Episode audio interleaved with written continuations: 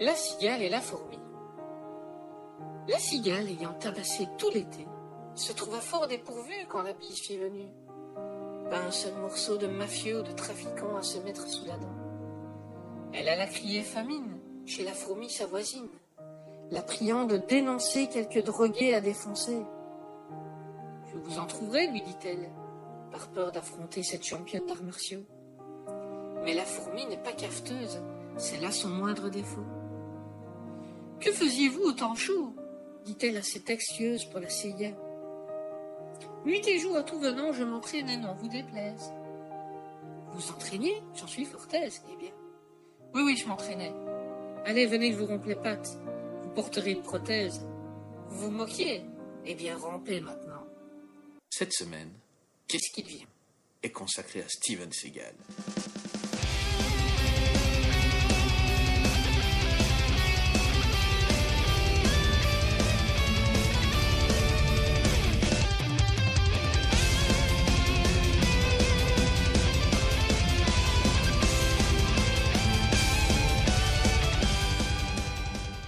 Bonjour et bienvenue dans ce nouvel épisode de Qu'est-ce qu'il vient?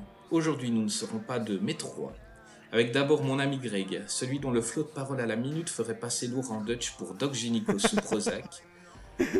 Ensuite, vu qu'on garde le meilleur pour la fin, on est bon seigneur.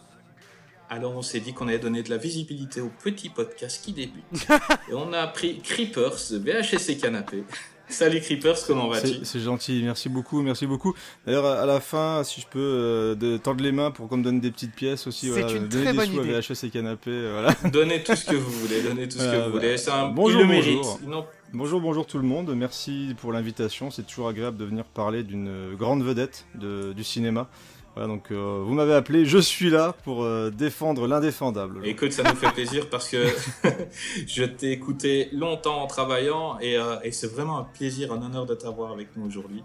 Bah, c'est Donc, gentil. Ouais, c'est vrai. voilà, on va parler du bon vieux Steven. Euh, Greg, pourquoi est-ce qu'on a choisi Steven Seagal? C'est vrai, ça pourquoi? Pourquoi? Mais parce qu'on l'adore, tout simplement. Enfin, moi, je pense que. Moi, je parle pour moi, hein, personnellement, attention. Moi, je l'aime beaucoup.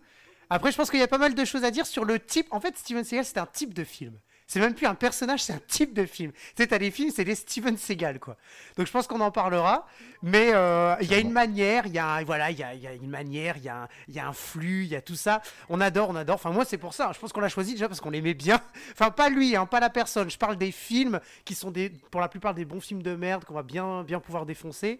Euh, je pense que, je qu'on va va être bien sur ça. On, on sera raccord, Oui. je pense. hein. C'est clair, c'est clair. Donc, euh, Steven Seagal, il est né le 10 avril 1952 dans le Michigan. Ça a été le premier responsable d'un dojo. Raconte-nous un peu, tu, tu connais sa vie un peu par cœur, Creepers. Dis-nous ce qui s'est passé dans sa jeunesse. Bah, en fait, sa jeunesse, on va dire les premières années de sa jeunesse, c'est peut-être le seul euh, moment où on a une véritable piste sur qui était le vrai Steven Seagal. C'est-à-dire que de, assez rapidement, il s'est pris d'amour pour euh, l'aïkido, en fait. Euh, alors j'aurais pu forcément tous les noms en tête, hein, donc attention, j'ai pas pris mes penses bêtes et tout, mais assez jeune, il va, il va apprendre avec les meilleurs des meilleurs, forcément, des maîtres de l'aïkido. Et, et puis bah, il va monter les dan, il va être surpuissant et être super fort jusqu'à disparaître en fait au moment où il va partir faire des études euh, bah, au Japon. Et à partir de là, en fait, à partir du moment où il va commencer à progresser dans les arts martiaux et à devenir quand même assez, euh, assez balèze, il semblerait, et ben notre ami Steven va partir donc au Japon et, et c'est là où le flou va déjà s'installer, donc hyper jeune, hein, c'est-à-dire que c'est là où le mystère Steven Seagal va s'installer.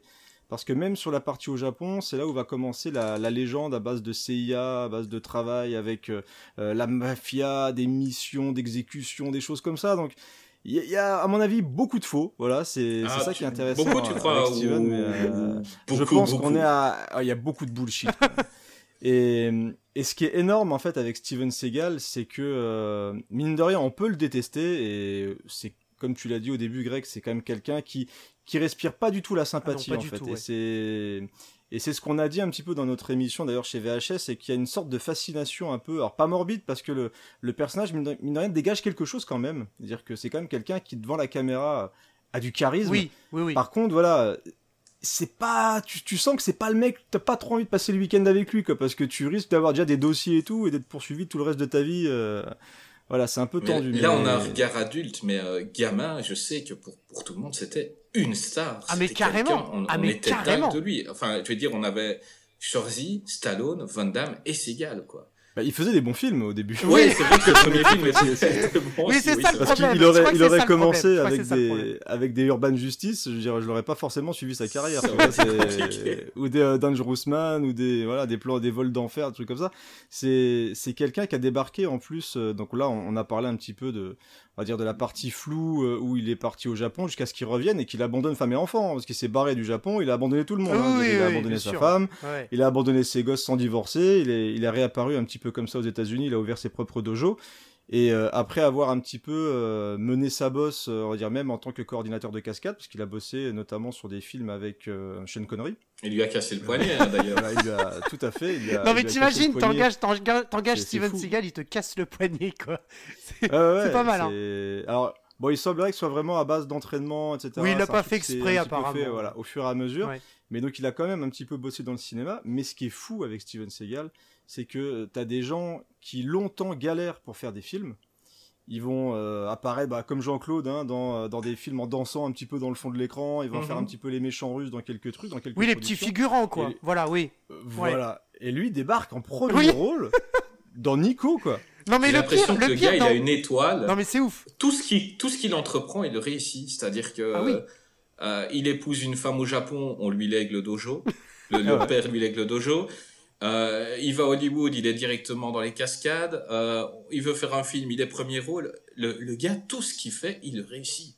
Je- Bah, c'est assez fulgurant. Ouais. je. Mais, Ouais, ce qui est incroyable quand même, charisme, ce qui est à mon incroyable avis. quand même, c'est que dans, dans Nico, il commence comme tu le dis, il commence, mais il n'est pas seulement l'acteur principal. Je veux dire, le mec, il Ah non, produit ouais. avec euh, Monsieur Davis et Ouais. il, euh, il écrit le scénario parce que soi-disant, comme tu viens de le dire, c'est un peu ah, manifestement sa biographie. De toute façon, je pense qu'on aura l'occasion d'en reparler, mais c'est presque autobiographique. c'est incroyable, quoi. C'est incroyable. Il commence Bah, comme ça, paf, hop. chut. Et ce, qui est marrant, c'est qu'il parle de films quasiment autobiographiques, mais on est déjà sur un personnage qui est italien. Alors est Oui. italien du tout, quoi. Les origines, euh, je crois a a qu'on aura l'occasion. qu'il était italien. Tout à fait. Et même sa mère a dit, mais à un moment, faut arrêter de déconner. il est pas italien du tout. Bah, c'est c'est assez dingue parce qu'il vraiment, il s'est construit cette sorte de légende. euh, Enfin, on voit un peu que, que c'est quelqu'un qui s'apprécie beaucoup, je pense. Oui, je pense que c'est le moins qu'on puisse dire, oui. Et, et, le, et avec Nico, bah, je pense que ça n'a pas aidé, hein, parce que du coup, le mec, il arrive et il fait bon, même si le film est pas, c'est pas un, méga gros succès, mais c'est quand même un bon succès d'estime pour un film de cette, euh, on va dire, de cette hauteur-là, parce que c'est un film quand même produit par Warner. Et après la sortie de Nico, ils vont lui proposer un contrat de trois films. Ouais, ouais. Ouais, Donc il, on va dire, il est entre guillemets assez lancé, même s'il arrive tard. hein. Euh, un peu comme Jean-Claude qui a débarqué avec Bloodsport, même s'il a fait quelques productions avant et qu'il a vraiment explosé avec Bloodsport. Là, on a un Steven qui débarque un peu à la fin du de la période vraiment gros bras, des, de la fin des années 80. Et alors là, c'est plus vraiment le cas maintenant, mais euh, c'était, il était hyper, euh, il était hyper mince quoi euh, quand il a débarqué Mais ça, c'est incroyable. fin, ça, c'est incroyable. Ouais, Comparé, ça, en fait, c'était c'est pas les années un- 80 avec la musculature et tout. Et lui, il arrive, il est svelte. Il a, il a un tout petit corps. Enfin, c'est Ouais. c'est impressionnant. Moi, ça m'a impressionné parce qu'on est Bah, quand même dans les grosses la années avec la. tout ça. Ah bah ouais, non, mais le charisme, quoi. C'est ouf. Ouais, le, le- le charisme, et puis il, il arrivait avec un style de combat qu'on n'avait jamais vu à l'écran, et qui, ça. comme ça, si tu regardes un petit peu, c'est pas forcément le style de combat le plus impressionnant visuellement, si tu, parce que là, je pense qu'il a rajouté les moulinets pour rendre le truc plus impressionnant, parce que les moulinets dans l'aïkido, c'est pas forcément ce que, bah, je- en plus, du coup, je fais les mouvements là comme ça, ça, ça rend pas forcément. Mais, euh, mais c'est vrai que les, les moulinets, euh, souvent, moi, bah, moi, jeune, je trouvais ça cool, Oui, tu vois, ouais, il était là devant, il faisait des moulinets, il brassait du vent, et puis dès que le mec voulait mettre un coup, bah, il arrivait à le choper, et lui pétait le bras, lui pétait les jambes, il pétait tout ce qu'il pouvait péter, de toute façon. Mais euh, c'était chouette, quoi. Eh ben, tant qu'on parlait de Nico avant de passer à la suite, on va parler un peu de Nico, justement. Eh ben oui. C'est bien fait, ça. Eh ben Ah exactement. oui, euh, Greg, dis-nous un peu le pitch du film. Oh là là, Nico, ce film. Bon alors, euh, Nico euh, Toscani, hein, euh, agent de... Alors, attention, agent de la CIA. Alors, dans le film, hein, bien évidemment, on a dit que c'était auto- autobiographique. Ouais, mais il dénonce. Voilà, c'est ça. Non, non, mais c'est ça. alors, euh, ancien agent de la CIA, voilà, qui s'est révolté, il suit pas les règles, machin, nanan, bref. Dans la police, il s'est engagé dans la police de Chicago parce que bon, il a été euh, euh, comment à la guerre du Vietnam, etc. hein, entre fait. à la- d'ailleurs la frontière. C'est le film commence sur ça, hein, sur la frontière entre le, le- le- le- Ouais, Il y, a des- il y a des flashbacks aussi. Exactement, crois, tout à fait, tout à fait. Mm. On est en 1973, si je ne m'abuse. Et ensuite, on arrive, paf, dans la vraie vie en 88. Et voilà, il est dans la police de, de- de Chicago. Et euh, Euh, et voilà. Et donc, il est à la recherche de. Il me semble, c'est. Ça fait longtemps que je l'ai vu, hein, donc attention, il va falloir m'aider. Euh, il est à la recherche des, des mafieux du coin qui sont en train de faire un trafic. C'est un trafic de drogue, si je me souviens bien. C'est ça, tu confirmes? Mhm. Bah, c'est une rela- c'est encore une fois une relation entre la CIA et justement le- la mafia. Oui, parce qu'elle est impliquée, Euh, en fait, la, la CIA est ouais. finalement impliquée dans le trafic de, de la mafia, justement. Donc, euh, donc voilà, donc il va falloir se venger, etc. Puis alors à la fin, il y a tout le monde qui commence à mourir, mais en fait ils sont pas morts, ils ont, ils ont mis des gilets pare-balles, enfin bref, c'est n'importe quoi. Ça, on s'en souvient. Donc voilà, moi ce que j'aime bien dans ce film, quand même, c'est le casting, qui est quand même pas mal choisi pour Mm. le premier film de, avec euh, Steven Seagal. Ouais, on a Pam Grier, on a Sharon Stone, on a Henry Silva, c'était lui. Oui, c'était du lourd, c'était du lourd. Henry Silva, le, le méchant bien sûr. Ah, il est excellent le méchant. Ouais, ouais, ouais, ouais, ouais, non, franchement, c'est c'est- c'est du lourd, c'est du lourd. Ouais. Puis il, il meurt, il meurt sale. hein. Bon, c'est pas vraiment un spoil parce qu'il est méchant contre Steven Seagal, on tient pas longtemps. mais euh, mais c'est vrai qu'il il, il meurt assez sale. C'est une caractéristique d'ailleurs des films de Steven, c'est que le méchant meurt de manière très très sale généralement. Oui. Et dans ce film-là, ça loupe pas. hein. C'est assez violent. Alors, je sais pas si tu as très- remarqué, mais c'est quand Ça même une des de morts les blanche. plus rapides. Ouais, c'est une des morts les plus rapides pour un méchant dans le combat avec Ah ouais, c'est tac tac tac. Oui. Hein. euh, Ouais, c'est c'est assez. euh, Alors de mémoire, il le fait durer. Bon, on en parlera sûrement plus tard dans Piège en Piège en haute mer, par exemple. Exactement, ouais. Mais c'est, ça fait partie des petites frustrations que moi j'ai parfois parce qu'on aime bien dans les derniers combats bah, que ça carrément, que assez ça sec, pète. tu vois. Mais, euh, mais comme il a tendance à pas vouloir se prendre deux coups, du coup, euh, il balade les mecs un peu à gauche à droite avec des balayettes et puis d'un coup, bah, schlac, schlac, schlac, euh, je crois qu'il se- il finit même décapité, je crois, dans, dans ce film-là, le, Ouais, mais, Henri Silva à la fin. mais il, aime, il aime bien écraser des méchants, il aime Ah bien ouais. se moquer, il aime bien. Il les humilie, ouais. Ah, il- ouais, c'est mais totalement, c'est Mm. des La humiliations. à chaque puissance, c'est la puissance de Monsieur Seagal. Voilà, c'est Ouais, ça. grosse puissance. Non, mais c'est ouf. Et c'est quand même un des films, je pense qu'il faut le dire, mais c'est son premier, je pense que c'est pour ça, où il, où il est complètement en sang dans la scène de fin, parce qu'en fait c'est une scène de torture, hein. et donc finalement il va réussir à se détacher, il va simuler l'effet de la drogue qu'on lui injecte, il va se détacher, puis il va, euh, voilà, en- Acteur studio. ouais. exactement, Oui, oui. le gros acteur Après, il a du mal à marcher, mais juste avant, il a tué euh, des hommes de main super entraînés, même si après, euh, juste après, ah, il est trop fort. Ah oui, il est trop, fort. fort, mais on l'aime. Bon, c'est un film qui est quand même bien emballé, Oui. parce qu'on parlait de. Oui, Il faut quand même parler vite fait d'An- d'Andrew Davis qui a emballé la chose. Ouais.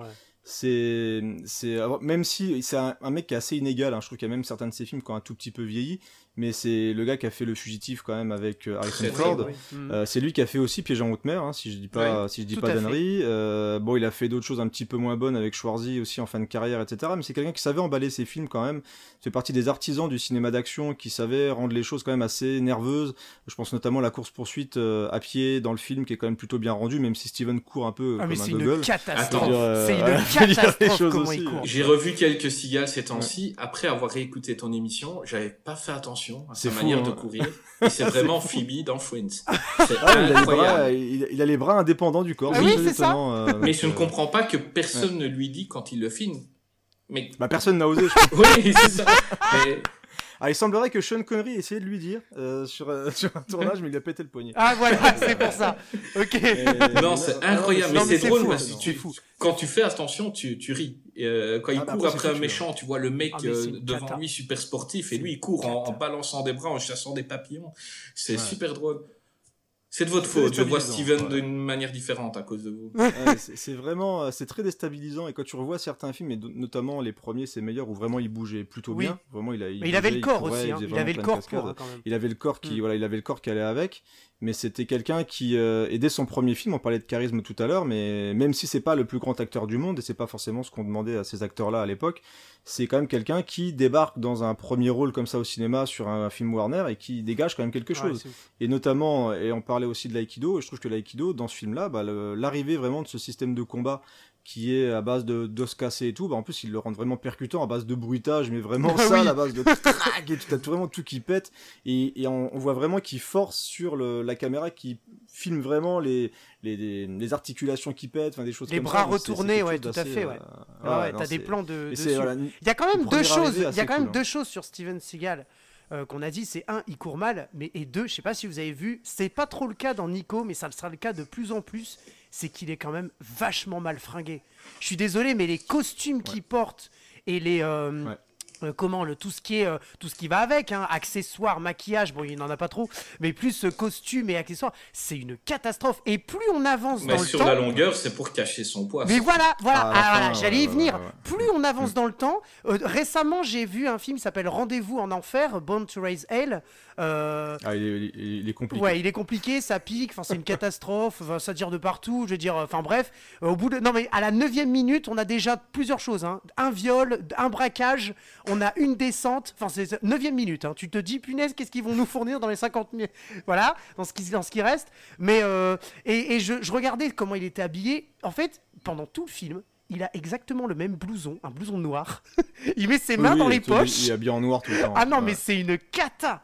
C'est une Ah, cata. Ça, on le voit, on le voit en Marcel dans Nico, mais ça va être de moins en moins le cas au fur et à mesure de, de Ah ces bah films. ouais, hein, de toute façon, ça va être, hein. euh, Ah bah il prend. Hein. ça va être plus compliqué euh, au, fur et à mesure. Ça va être plus compliqué bah oui, parce qu'il va oui, falloir réussir. réu- Bah déjà, bon, en plus, là, en, en termes de mise en scène sur les derniers, bah, sur les derniers, ça fait à peu près 20 ans que ça dure. euh, il est souvent filmé de très très près le visage avec euh, de la lumière noire, on va dire en haut et en bas pour camoufler un petit peu, on va dire la misère. Mais sur les, sur, même sur l'ensemble de ces films, c'est très compliqué euh, en termes de, en termes de, de vestes, de chemises. Je pense aussi à Terra Miné, euh, tous ces films un petit peu comme ça, où c'est vrai qu'en en termes de, en termes vestimentaires, c'est pas l'exemple que j'aurais pour, euh, Ah mais c'est pour, euh, c'est voilà, pour m'habiller incroyable. dans la vie, quoi. C'est incroyable. Mm. C'est incroyable. Euh, sinon, Greg, tu as parlé de braquage. Est-ce que Steven Seagal est déjà rentré dans une épicerie sans qu'il y ait un braquage, justement? Bien sûr que non. Non mais c'est préfère pas, cette d'ailleurs, les gens qui malchance, cassent tout, donc. cette malchance. Le mec, il est dans l'épicerie, il est dans la boucherie ou où tu veux. Il y a un braquage à ce moment-là. Et le pire, le pire quand même dans tout ça, c'est qu'il va te fracasser tout. C'est-à-dire que je pense Ouais. que à la limite, il y aurait mieux fait d'avoir le, le braquage parce qu'à la limite, le caissier, il aurait perdu quoi euh, Ce qu'il y avait dans la caisse. Là, Ah, ne, jamais l'inviter chez vous. hein. Mm. c'est un bulldozer le mec. Il te Mais fracasse généralement, le caissier se fait tuer. Hein. euh, Le caissier se Oui, fait tuer. ah oui, et... oui. Il y a que lui qui s'en va. hein. Il y a que Et après, lui, va, il rigole en, en tabassant les méchants. Hein. La mienne est plus grosse que la tienne. oui, c'est ça. Ah. Avec ses répliques bien macho. Je, je, je vois de quel film tu veux. Eh ben, on y arrive justement au film euh, que je veux parler, qui est Échec et mort, de 1990, de Bruce Malmuth avec Kelly LeBrock et William Sadler. Bruce Malmuth. Oh, J'aime bien ce film. Ouais. Bah, je crois que c'est le premier que j'ai vu. hein. C'est le tout premier que j'ai Euh, vu aussi. ah, moi, c'est pas le premier, c'est- Moi, C'est le premier, je n'avais que celui-là de, de Steven Seagal en VHS. Et euh, je l'ai vu, vu, revu. Je viens de le revoir, j'aurais pas dû. Mais euh, Ah, ça- Non, ça parce que je trouve qu'il a super mal vieilli en bon. Il a très mal vieilli. C'est vi- visuellement, il est, c'est là où ça pêche. En Ah fait. ouais, C'est ça que pique, hein. Bruce Malmuth, c'est Ça pas un grand réal du tout. Ah ouais. Bah, ça fait téléfilm Et- un petit peu. Ah oui, largement. Ouais, ça fait largement. bah, visu, ouais, visu- la, la photo est vraiment pas belle et et puis il y a plein d'idées très très bizarres. Hein. Je- Bon, on, part- on, on parlait un petit peu du style vestimentaire de Steven, mais euh, le- le- la petite moustache, le petit bouc quand il se réveille de son coma, c'est juste. Mais. Putain, mais c'est de la colle, c'est collé, c'est collé. Ah ouais, non, mais c'est affreux quoi. Et c'est le affreux, film où mais- on commence à voir la. Excuse-moi, c'est le film où on commence à avoir la mégalomanie de Steven Seagal. Ah oui. Ouais, ouais, ouais. Mais par contre, on- il le laisse presque mourir. C'est-à-dire que voilà, c'est quand même quelque chose de d'assez fou, c'est qu'il revient parmi les morts tel Jésus. Oui, mais il a, dû, il a dû se euh, prendre combien de balles pour. euh, Ah ouais, c'en est pris une paire. hein. Et là, Euh, n'importe quel humain normal serait mort, mais pas Steven. Mais tu vois la scène dont tu parlais, moi la scène, euh, parce que je l'ai, je l'ai revu, euh, j'aime bien regarder cette scène moi quand il arrive justement dans la supérette avec son pote. Alors ce qui est très étonnant, c'est qu'à la fin, son donc le son pote épicier est mort, il a fracassé tout le monde et il se barre avec sa bouteille de champagne pour aller. Ouais, en pour écoutant aller, une euh, musique de trompette, femme, quoi, euh, tranquille. C'est N'importe quand même quoi, assez, c'est quoi assez étonnant. Cette mise en Mais, scène. euh, mais c'est vrai que c'est des, c'est des scènes de dans les supérettes, il y en a plein dans les films d'action euh, des années 80-90, mais c'est vrai que celle-ci elle est assez savoureuse justement parce que Steven se met à fond en avant quoi, à base de je me mets à genoux, à base ça. que voilà t'as, t'as, t'as peur parce que la mienne est plus grosse que la tienne comme tu disais tout à l'heure, c'est vraiment, euh, c'est hallucinant à quel point il se, il se met en avant. Mais pour moi, le plus gros passage de mégalomanie de ce film, c'est quand il est dans le coma et que l'infirmière soulève la...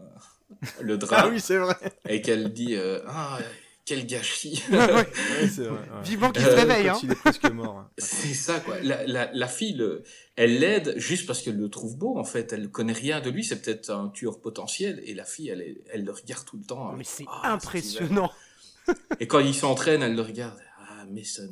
Oh, Ah quand il s'entraîne. Avec la musique et tout, avec les petits, euh, il il s'enfonce des, il fait de l'acupuncture, je crois. pendant un moment. Ouais. Et l'entraînement où il a, il a, il y a aucun poids sur sa barre aussi. C'était drôle aussi, j'avais va. vu.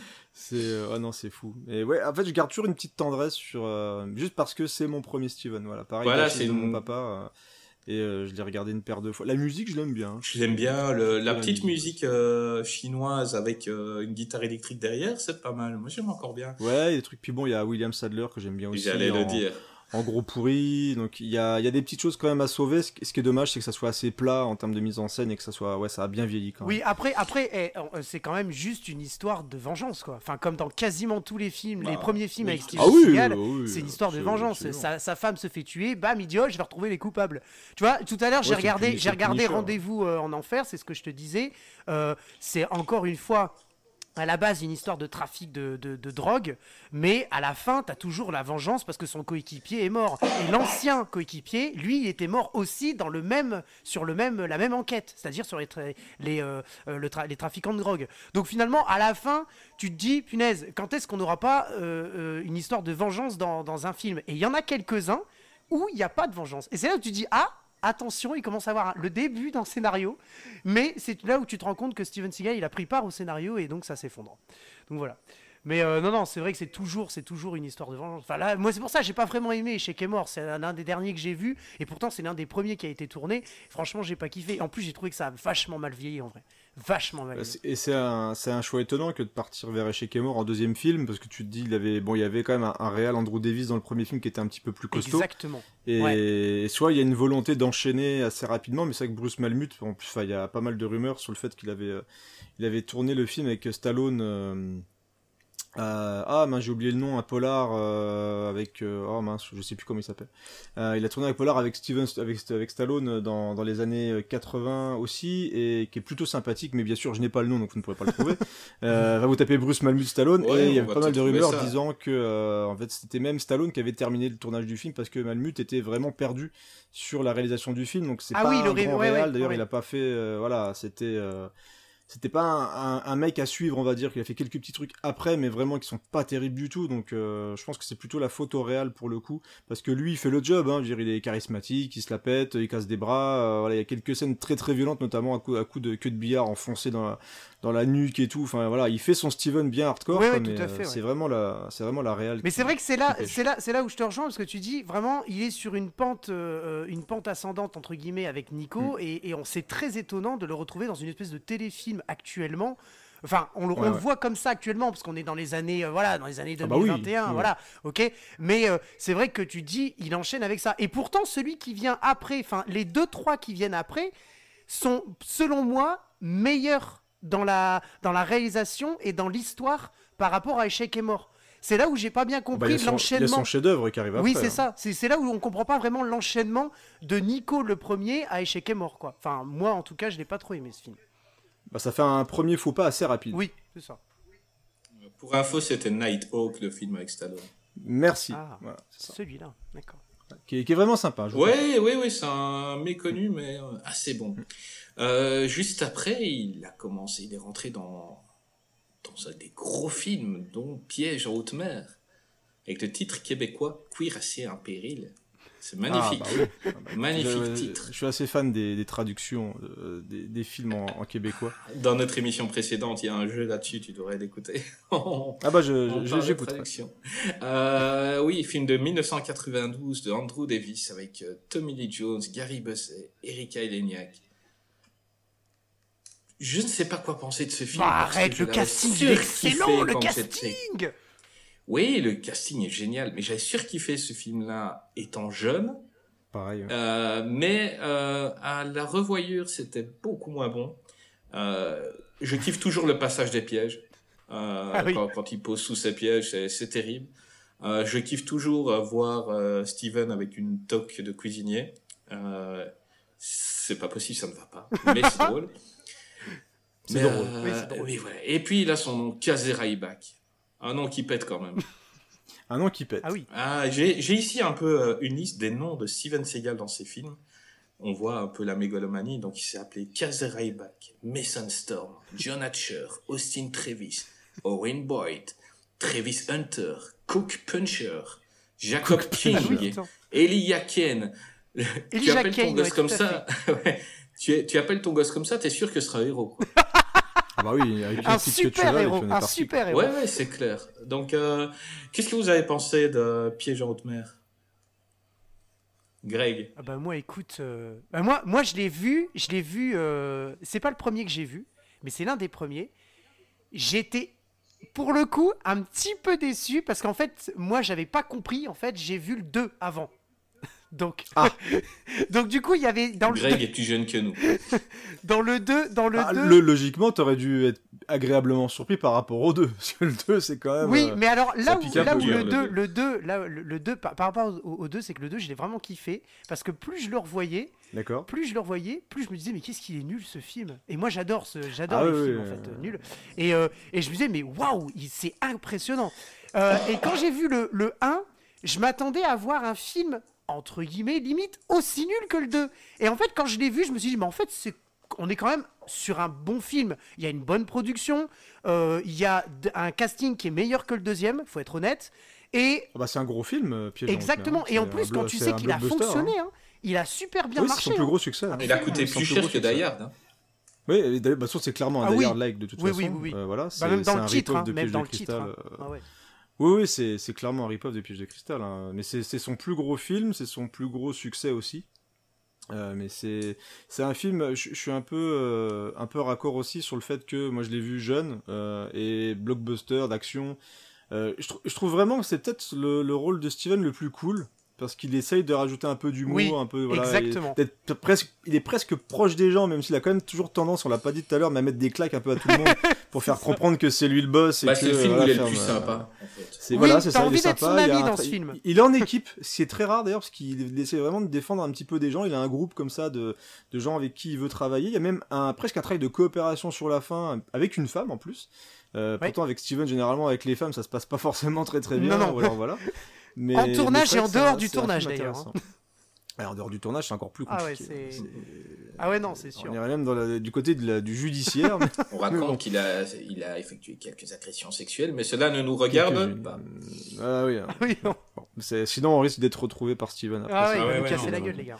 Ah mais, ouais. mais ouais, non, c'est son plus gros film et c'est c'est vrai que moi en le revoyant, en fait, il y a plein de quand même de trucs qui, je trouve, ne fonctionnent pas ou plus en fait sur moi, parce que voilà, à force de voir beaucoup de films, on se fait un petit peu aussi une Ah culture. bah bien etc. sûr, bien sûr. Mais euh, mais ça reste quand même quelque chose de relativement bien troussé hein, par euh, par Andrew Davis encore une fois, donc euh, Ouais, ouais. avec une bonne musique aussi. Enfin voilà, il y a des. Il y a Tommy Lee Jones en roue libre, surtout. Oui, Ah, ah, puis ça qui c'est crève énorme. encore une fois comme une merde. Hein. C'est encore une fois, il le balade. Je disais tout à l'heure, il le balade à gauche, à droite dans les écrans.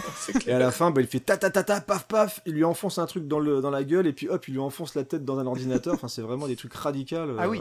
Et ce qui est, est même étonnant dans un film presque familial, entre guillemets, parce qu'on est vraiment dans le gros blockbuster euh, à la base pour euh, rem- remplir les caisses. Ouais. Mais c'est c'est euh, c'est le- un peu le haut du panier quand même du Steven, surtout si tu compares avec euh, ce qui arrivera largement après. quoi. Ah oui, oui, oui.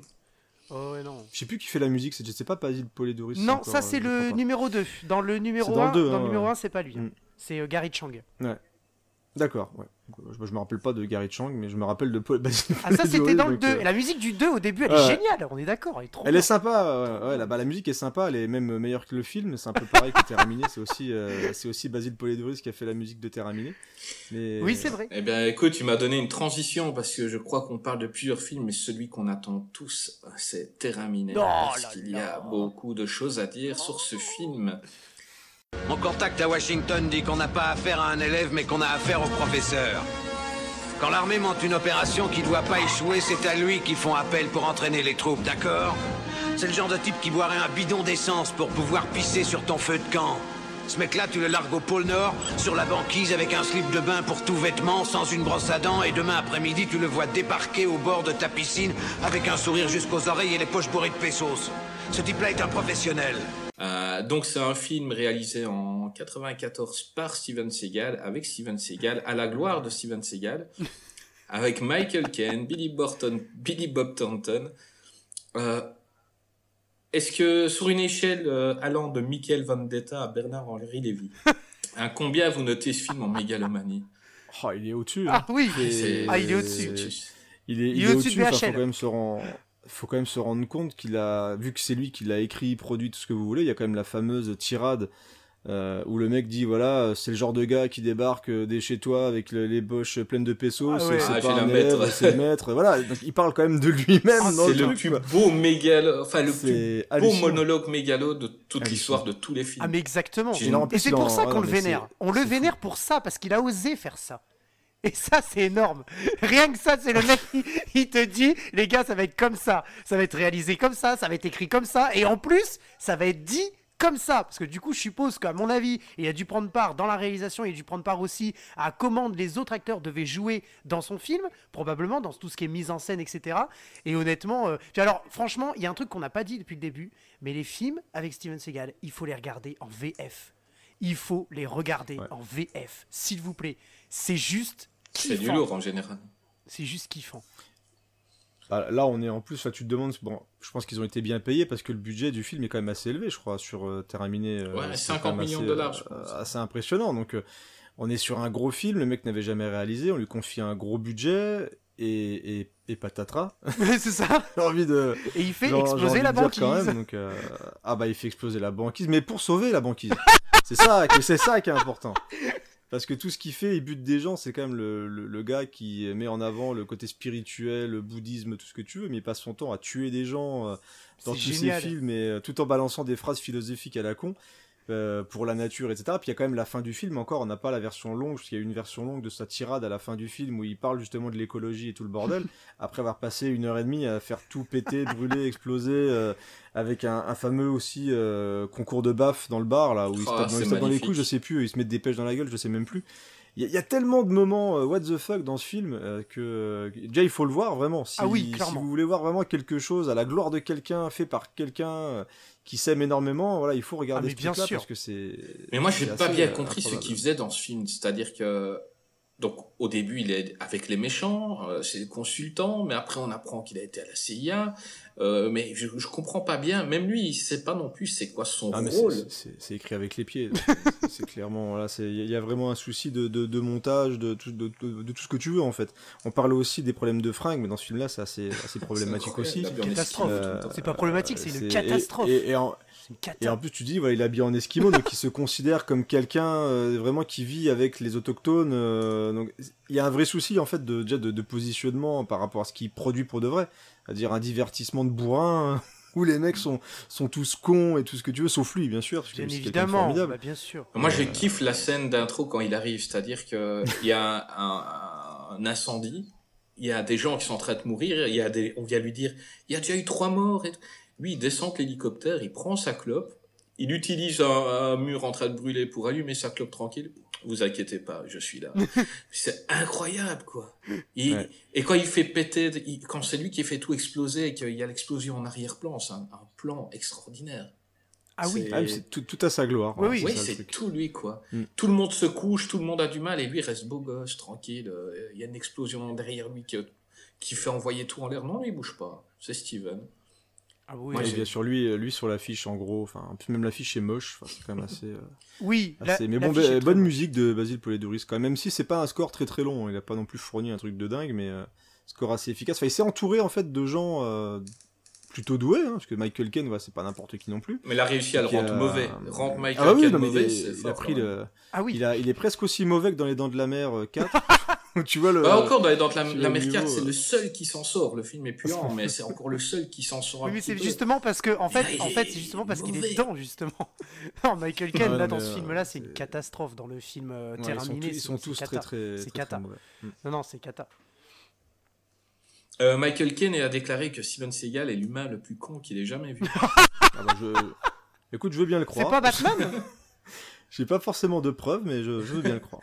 Non, c'est incroyable. Il, ne comprenait pas, il ne comprenait pas tout ce que faisait Steven Seagal. C'est quand même un film où le gars, pour euh, pour parler d'écologie, il fait exploser la moitié de l'Alaska. C'est ça. Moi, je- j'ai- j'espère qu'un jour il va pas faire un film euh, euh, pour dénoncer la pédophilie ou pour dénoncer euh, la. On sait pas ce qu'il va faire. Donc euh, Ah, non, dans, mec, dans ne- ses films, dans ses films tournés dans les pays de l'Est, il en est pas loin. hein. Il en est pas Ah loin. oui, genre, oh, la dernière mais c'est gamine, une je sais pas cata. si elles sont adultes. Hein. Une Ah, je pense pas qu'elles soient majeures en tout cas. Et elles sont toutes folles de lui, hein. euh, ouais. Ah, bah, elles bien sont sûr, amoureuses attends. de lui. Attends, elles sont folles de lui, elles sont pas amoureuses, elles sont folles de lui. Ouais, mais, premier euh, mais, mais, mais quand, quand ils les habillent, on voit qu'elles sont quand même un peu mal à l'aise. hein. Qu'est-ce que je vais faire? Oh là là. Ah, Mon dieu. Oui, non, Steven, c'est c'est- c'est c'est la- l'acteur, je pense, le plus mégalo. Euh, ce film-là l'a l'a rendu, il, a, il est monté au Panthéon. Et je pense que c'est- ça lui a fait beaucoup de mal. Oui. Parce qu'après, il est vraiment descendu. Je crois que ce Ah non, il y a un chef-d'œuvre quand même. Il y a un chef-d'œuvre. Il y a un On n'a pas chef-d'œuvre. parlé de son chef-d'œuvre. On n'a pas parlé de son chef-d'œuvre. On n'a pas parlé de Justice Sauvage quand même. Oui. Oui. Ah non. mais là- ce là- n'est là, pas je- le succès, vais- c'est c'est pas le même succès en même temps. Ah, c'est pas le même succès, mais Il y a quand même, il y a quand même juste une un- chose un sur bon film. terrain miné. Il y a quand même un truc. Moi, je pense que, en fait, en réalité, moi, je suis certain quand même que le film aurait pu être génial. Certain. Ah bah oui, mais Si- tous les films peuvent être géniaux. Non, non, mais attends, attends. Non, parce que pour moi, il aurait pu être génial si Steven Seagal n'avait pas réalisé, produit, écrit et interprété tout en même temps.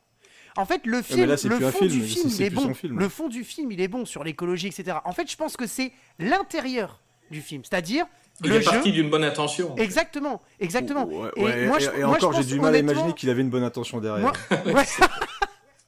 Franchement, quand tu vois le résultat final, tu peux. Le, le truc, c'est que tu, tu sens qu'il y a un mec qui a une vraie posture, en fait, qui veut jouer le mec sympa, qui veut jouer le mec, voilà, le, le presque le papa idéal, etc. Oui. qui passe son temps à tripoter tout le monde. euh, dire, les- tu le vois sur les plateaux de télé, il te balance des phrases bouddhistes tout en draguant la meuf d'en face. Enfin, tu vois, c'est n'importe quoi. Enfin, c'est- Ah, mais c'est le seul c'est qui réussit, hein. C'est le seul qui réussit. Voilà, mais c'est un mec hyper malaisant en fait. Donc, euh, le, tu vois, le, le coup de l'écologie, il le porte soi-disant depuis très très longtemps. Mais à quel moment il a véritablement agi pour ça Je veux dire, c'est c'est n'importe quoi. Je veux dire, quand tu vois la gueule du film. Je crois que c'est Ah un oui, personnage qui veut se donner euh, en fait. hein, et ouais, le personnage n'est pas vrai. c'est ça. un- Tu dis il est malaisant. Tu as, as vu l'interview où on lui parle de Van Damme? Ah, Ah oui, oui, non, mais c'est une cata, Et comment il le descend, mais il dit, euh, sans problème. Et il dit ouais, on dit qu'il a été champion, mais d'après ce que j'ai entendu, c'est faux. Et c'est le mec le plus mytho du monde qui dit ça à propos de Kang. Oui, c'est ça. C'est incroyable. Ah, mais puis, enfin, et puis il se fout de la gueule de Michael J. White, de la plupart des acteurs, euh, des, on va dire des mecs qui mettent des films, enfin, qui font des films de tatane. Quand on, on parle de ces mecs-là, il se fout de la gueule d'ouvertement tout le monde. Hein, c'est quasiment lui le plus fort. Enfin, tout ce qui est Van Damme, tout ce qui est Michael J. White, limite des Scott Atkins ou des trucs comme ça, lui, il les respecte pas du Ah tout. bah non. Ah, je Donc, payerais cher euh, pour mettre Michael J. White euh, et Steven Ah Seagal bah, dans une pièce. Je pense que enfin, les paris sont vite faits. hein. Mais il le ferait, mais il le ferait même pas. Je veux dire, il est- déjà, c'est très rare qu'il soit en interview. ou Alors, quand il le fait, moi, j'avais aussi l'interview chez Ardisson, qui est très malaisante aussi, euh, où tu vois qu'il est en train de draguer euh, Ah, Bérénice Bejo, euh, qui est juste en face, qui est hyper mal à l'aise. Je lui dis, mais avant, tu vas arrêter, quoi, c'est pas possible. Laisse-moi tranquille. Enfin, peu importe où il est, il, il se met lui en avant. Et je crois que, parce que j'ai regardé l'émission de Dahan tout à l'heure et qui parlait d'un film, et il avait balancé une, une phrase aussi assez, assez incroyable. Euh, il a balancé euh, J'aimerais quand même qu'on se rappelle de moi comme un artiste et pas uniquement comme sexe symbole. Oh, Oh, putain. Par- à partir de là, on est vraiment sur le. Tu dis c'est- c'est pas sauvable, c'est pas possible. c'est nul. Oh, c'est nul. En- en- le personnage en tant que tel est un nanar presque. Enfin, je veux dire, tu, tu peux pas le prendre au Ah, mais sérieux. sa c'est pas film- Ouais, Il y a une c'est anecdote lui-même, hein. de, il y a une anecdote de Sylvester Stallone qui dit que euh, il avait une soirée chez lui et euh, et à un moment Van Damme qui entendait tout ce que disait Steven Seagal a dit euh, maintenant j'en ai marre de ta gueule, viens on va dehors. Il paraît que Steven n'est jamais sorti quoi. Non, non, je suis chié dessus. Il semblerait, j'ai lu le même truc, je crois. Mais euh, c'est- Ouais, Stallone, il C'est- est, et, Bon. et il le dit clairement. Il dit, il dit je, je n'invente pas. Steven Seagal n'a jamais voulu sortir, quoi. Donc, euh, Mais je, je pense vraiment que ce mec-là a vraiment un talent de tout ce qui est aïkido, etc. Voilà, je, je pense que le mec est fort. Il y a quand même des trucs. Il a, je pense qu'il a vraiment fait les études d'aïkido. C'est sûrement un, un bon, euh, un bon combattant d'aïkido, ce qu'on veut. Mais tu, tu sens que très rapidement, il a twisté, quoi. C'est quelqu'un qui, qui voulait réussir. Il a réussi. Après, je sais pas à quelle hauteur encore il gagne maintenant quand il fait ses DTV. euh, mais après, le mec, il arrive à les vendre sur toutes les chaînes de la TNT du monde entier. Je pense. Ses films sont diffusés partout et il continue à tourner à l'appel euh, avec les en plus c'est les prestataires habituels en plus c'est des Kaoni Waxman ou des trucs comme Ah ça qui tournent euh, 12 films euh, 12 films sur 3 ans il les fait avec eux puis il enchaîne comme on disait tout à l'heure avec Greg les films de vengeance à la con qu'il a écrit vite fait donc il se met en tant que producteur donc il touche un cachet pour toutes ces conneries là en tant que producteur scénariste et tout ce qu'on veut mais c'est quelqu'un qui aime se mettre en scène et en plus il joue de la même manière depuis le début donc c'est clairement Steven Non, mais Seagal surtout quand tu regardes quand tu euh, regardes les productions, les productions comme Voltage Production, comme FIP First International Production, Mm. toutes ces productions qui sont des petites productions finalement, c'est pas non plus des Mm. gros euh, des gros trucs. Plus on avance dans sa carrière, plus on se dit mais le film, les films sont avec moins d'argent, on, on a réduit complètement le budget. Regarde, Rendez-vous en enfer, il, il 10 millions, 10 millions. C'est rien du tout. Ah tu ouais. fais rien avec ça. Et, et c'est ce qu'on disait tout à l'heure. Et il y en a deux pour lui, quoi. Mais oui, mais Ouais, fa- facile. ouais. non, non, mais c'est- c'est c'est ouf, c'est ouf, c'est ouf. Et puis avec, avec ses plans là, puis alors il a grossi et tout. Enfin, on en parlera à la fin euh, et dans ses derniers, ses derniers euh, chefs-d'œuvre. Mais, euh, mais c'est fou, c'est fou, c'est fou. Mais tout à l'heure, tu as, Creeper, tu as parlé qu'il aimerait qu'on le respecte en tant qu'artiste. Il y a quelque chose où il excelle pas mal, euh, que je connaissais pas bien, j'ai écouté un peu, c'est en musique. Ouais, ça va. hein. Ouais, Franchement, c'est il- pas Ah, mauvais, c'est pas en trop fait. mal, ouais. J'ai écouté fait, aussi euh, un peu, ouais. C'est pas mal. Ça fait, ça fait partie des petites surprises quand il a fait ses, ses albums. Il en a fait deux coup sur coup là, deux ans en deux ans. Je pense qu'il a tout donné. Après, il a, il a arrêté. Mhm. Et, et c'est vrai que ça, ça se laisse. C'est plutôt, euh, c'est plutôt bien produit. J'ai même découvert qu'il avait euh, été disque d'argent en France. Donc il a quand même vendu des Ah ouais, albums en en France. France. Euh, pour son premier album, je crois, il a quand même vendu quelques albums, dont euh, Bilou qui avait acheté son donc, mon camarade de VHS qui en avait acheté un vrai, un vrai album, euh, pas piraté ni rien, mais un vrai album de Steven. Quelle classe. C'est pas le Et- seul qui achète de la merde. Il est dédicacé. Non, non, c'est vrai que j'ai été surpris parce que, euh, bon, nous, Greg et moi, on est, on est dans la musique et euh, on aime un peu ça. Et, et donc, euh, quand j'ai écouté, j'ai été agréablement surpris. Oui. Ah ouais, ouais, ouais. J'achèterais Ouais. pas ça, j'écouterais pas ça dans la bagnole. Mais respect, franchement, euh, je m'attendais pas à ça de la part de Steven. Alors Après, tu regardes les paroles quand même, Voilà. il se met beaucoup en avant. hein. Oui, oui, alors s'en voilà, empêcher, tout hein, ça. ouais. On il continue dans le côté lire, il mégalo. faut pas lire les paroles. Voilà, on est ça, francophone, on écoute C'est du Steven Seagal, hein C'est du Steven. Seagal. C'est c'est c'est c'est un Ouais, ouais, concept. Exactement. Tu vois, si tu fais Mm. des films et de la musique Steven Seagal, tu vois, c'est devenu un concept. Carrément. C'est de la musique ségalienne. Ouais. Exactement. Est-ce que tu veux nous parler de Justice Sauvage? Parce que Mais bah, moi, je, pour ça. je l'aime bien, mais euh, le fait que j'ai découvert sur le tard, je n'ai pas, je n'ai pas le même affect. Euh. Vas-y, parle-nous-en, parce que je crois que c'est ton chouchou à toi. Ah, j'adore ce film. C'est c'est pour moi le pinacle du style Steven Seagal. Exactement. Que tu as tout et Exactement. en plus tu as un bon réal derrière. C'est ça. euh, c'est John Flynn qui tient la caméra et, et on a euh, bah, encore une fois en fait il rejoue presque son Nico c'est-à-dire que c'est euh, c'est un, un flic euh, italien qui décide de se venger tout simplement et euh, qui va traquer euh, donc c'est avec euh, alors attends je vais essayer de me rappeler c'est William euh, ah le méchant bon sang qui joue dans, dans The Rock aussi euh, ah mince Tu parles de l'acteur Bon, ou si tu parles, tu le- parles de. le méchant celui qui joue le méchant Euh, bah, il s'appelle Richie méchant, Madano, mais le nom de ah. l'acteur c'est Forsyth. Ah voilà, William oui, qui est, euh, évidemment. qui est euh, cocaïné au taquet dans le film. Genre, on le présente quand même dès sa première scène. C'est il est dans un bouchon, il y a une gonzesse qui lui gueule dessus, il sort, il la bute froidement Mais comme sans ça, problème, et sans est, souci. euh, ah ouais non mais ultra hardcore, mais il est ultra excité tout le long du film. Et notre ami Steven va traquer cette pourriture tout le long. Et il y a des scènes mais moi je trouve juste génial et euh, j'avais ouvert le, le podcast avec cette scène là où il débarque dans le resto où t'as le mec qui est au téléphone et l'autre tu dis excusez-moi en appuyant sur la petite sonnette et il lui dit qu'est-ce que t'as connard oui. et là, paf il lui met, il lui met une petite je vais fermer ta gueule il lui met une bonne mandale dans la Oui. tronche et c'est rempli de séquences mais hallucinantes comme ça et en plus bien cadré bien sec bien violente. À la, la scène dans le bar où il défonce tout le monde à coups de boule de billard où il les enchaîne un par un euh, parce qu'il est en train de rechercher quelqu'un et personne ne veut lui donner de réponse. Et bah du coup il savate tout le monde. T'as une scène de ouf dans une boucherie euh, où il, euh, il, il cloue les mecs avec des feuilles de boucher contre les murs. Et t'as le boucher qui voilà, intervient, t'as le boucher qui intervient. ah ouais t'as le boucher. Mais tout le monde tout le monde va l'arrêter. Mais il est il est instoppable enfin c'est euh, je trouve ce film euh, incroyable. Alors je crois que c'est aussi dans ce film là du coup je vais pas me mélanger j'espère euh, où la scène d'ouverture où le nom du film apparaît où il fait traverser la tête d'un mec dans son pare-brise euh, parce qu'il se fait insulter au début euh, dégage Rital de merde et tout il dit quoi qu'est-ce que t'as dit? Je vais niquer ta mère et tu chopes le mec il le défonce d'abord dans, un, dans une fenêtre ensuite dans le pare-brise et là t'as le t'as le titre du film qui apparaît avec la musique qui se met Il me semble, ouais, le titre, d'ailleurs, le, Ah et c'est marqué d'ailleurs Steven Seagal euh, en gris, je crois, Ah dans, le, dans pare-brise.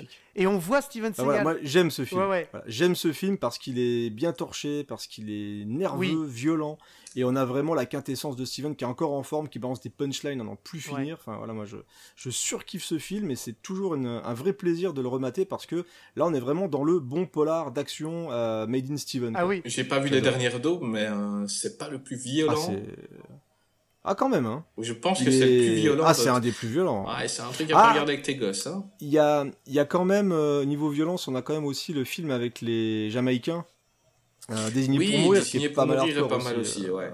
Mais il me semble euh, qu'il était ouais, interdit au Justice moins de Sauvage, 17 exactement. ans, hein, Justice Sauvage. Il y a euh, des, ouais, il y a des Ouais, chances. ouais, Bah, je crois que souvent il est rated euh, quasiment tout le temps. Mais bah, si vous devez voir un film, un film de Steven Seagal, s'il vous plaît, regardez Justice Sauvage. Oui. Parce que là, Oui. alors, pas les autres. Limite parce qu'après ça va vous faire bizarre, mais euh, c'est que Justice Sauvage, on est pour moi dans le vrai bon film. Et pour moi, c'est le chef-d'œuvre. Alors de Steven, hein, c'est pas un chef-d'œuvre si on devait comparer à d'autres films d'action, mais euh, pour moi, c'est le chef-d'œuvre de Steven Seagal. C'est grand, grand moment, grand plaisir. Ouais, ouais. Mais Ouais, d'ailleurs, bon d'ailleurs, tu parlais, tu parlais Faut des punchlines. Tu parlais des punchlines à un moment donné quand Ah, il est, quand il est dans le, dans le bar et qui lui dit, euh, il est où ton frère? Parce que du coup, c'est le bar du frère, du petit frère. Mm. Et il dit, il est où ton frère? Donc en fait, il cherche euh, William Forsythe, donc euh, Richie Madano. Il dit, Ouais. il est où ton frère? Tu sais, il dit, il est pas là. Il lui répond, mais tu sais pourquoi il est pas là? Parce que c'est un fils de pute et un trou du cul comme ça. Il lâche Ah ouais, mais et c'est. sans problème. Et c'est, on parlait d'humiliation, et cette scène du bar, elle est Ah, mais magnifique. elle est parce qu'il énorme. débarque et chaque mec Elle est énorme, la scène du généralement, Il y a bar. un mec qui dirait Ah ouais, t'es boxeur, t'es boxeur, ouais, je suis un chien Oui. Il, il regarde les titres sur le mur et là, il lui fout une grosse bandade. Il dit, fais voir ce que tu sais faire. Et l'autre, il a Ah pas ouais, le temps d'armer son, son coup de poing. Il dit, Ouais, il lui fout Mais il une ne bandade. stresse jamais. On, dirait, on voit Ah qu'il connaît la fin du scénario, euh, Steven Seagal, parce que on sait jamais si ça se trouve, le boxeur, c'est vraiment un champion du monde. Mais lui, il en a rien à foutre, il garde le sourire. Et il enfonce un mec dans la cabine téléphonique, euh, voilà, il y a, euh, je crois que c'est aussi dans celui-là où euh, il dit regarde, je vais te sortir une pommade pour le- pour euh, la bosse que t'as sur le front. Il dit mais j'ai pas de bosse. la- Non, c'est pas sur celui-là, c'était dans l'ombre blanche, celui-là. Ah voilà, Ouais, ouais, j'adore cette vanne. Et ça, et ça j'adore, ce passage est fabuleux. Mais voilà, Justice Sauvage, voilà, la, la scène de, du bar, vous regardez-la juste sur YouTube à la limite, vous verrez, ça vous donnera envie de voir le reste du film parce que tout est au diapason de ça et, et cette séquence-là où on parlait d'humiliation, où vraiment Ah bah, c'est exactement ça. Euh, Chris le disait, il est sûr de lui, il avance, imperturbable. Ils sont au moins 20 dans le Il bar. fout. Il en a rien à foutre. Ouais, il dépose même son foutre. arme, quoi. Ok, Ah vous ouais, avez peur de mon flingue, je le dépose, allez, venez. Voilà. Oui, parce que ça, je les autres peuvent pas le toucher. ouais, je suis hein. plus flic. Les autres peuvent pas Voilà, le il dit je toucher. suis plus flic. Voilà, j'ai plus de plaque, j'ai plus de flingue, je suis plus flic. Et il les défonce tous un par un. Il met sa petite boule de billard dans le dans son mouchoir là, puis paf paf paf. Ah, c'est C'est énorme. C'est fabuleux. C'est épique. C'est fabuleux. Ah, J'adore, mais vraiment, mais c'est même pas du second degré, c'est un vrai bon film pour moi. Oui, c'est vrai, c'est vrai qu'il est pas. Franchement, il, est, il est bon. Moi, j'ai pas non, trop été bien. fan Mm. parce qu'il y avait vraiment le caractère très violent. Mais euh, c'est vrai que c'est un, c'est vrai que c'est un, c'est un bon Ah film. bah faut- moi c'est ce que je kiffe. hein. Ouais. Moi la feuille de la feuille de boucher dans le mur, hein, c'est- j'ai appelé- moi j'app- moi j'applaudis. Ah hein. oui, ah oui. Et puis C'est- l'autre est comme ça, ah, c'est- ah, c'est comme ça avec le truc Ah ouais, dans la main, accroché au violence, mur. C'est C'est incroyable. quoi. n'importe quoi. C'est d'une violence incroyable. Ben, vous m'avez donné envie de le revoir. C'est vrai que Ah, je n'ai faut, vu qu'une ouais. fois j'étais peut-être pas dans les bonnes conditions que pour le mettre dans un grand Steven, mais là, vous me donnez envie. Par Bah, contre, L'avantage j'ai- c'est que t'as vu plein de merde, donc là, Oui, ouais, c'est ça. oui, voilà, c'est ça qui est bien, redécouvrir un bon film comme ça. Parce que, mais j'ai redécouvert euh, un autre film que j'avais oublié, c'est L'ombre blanche. Oui, ouais. Mm. Ah, j'aime bien ce film-là. Il est pas mal l'ombre blanche. Ouais, Enfin, ben, ai- j'avais un pas rares un j'ai super depuis souvenir et en fait, il est pas mal. C'est étrange au début. En fait, on dirait qu'il a mélangé. euh, il a voulu euh, faire un peu un Seven, on dirait au début. Donc, ouais, c'est euh, presque un film normal. Ouais, voilà, mais il y a de la pluie. euh, ouais. L'image est un peu sale. Il y a un tueur en série qui, qui, qui met des gens, euh, Oui. qui tue des gens et qui les met en, qui les crucifie. Et ça commence un peu comme un, un Seven et puis ça finit en Steven Seagal. Oui. Et moi, j'aime, j'aime encore bien quelques scènes, surtout le fait que Steven est censé être euh, contre la violence. Il est, il est gentil.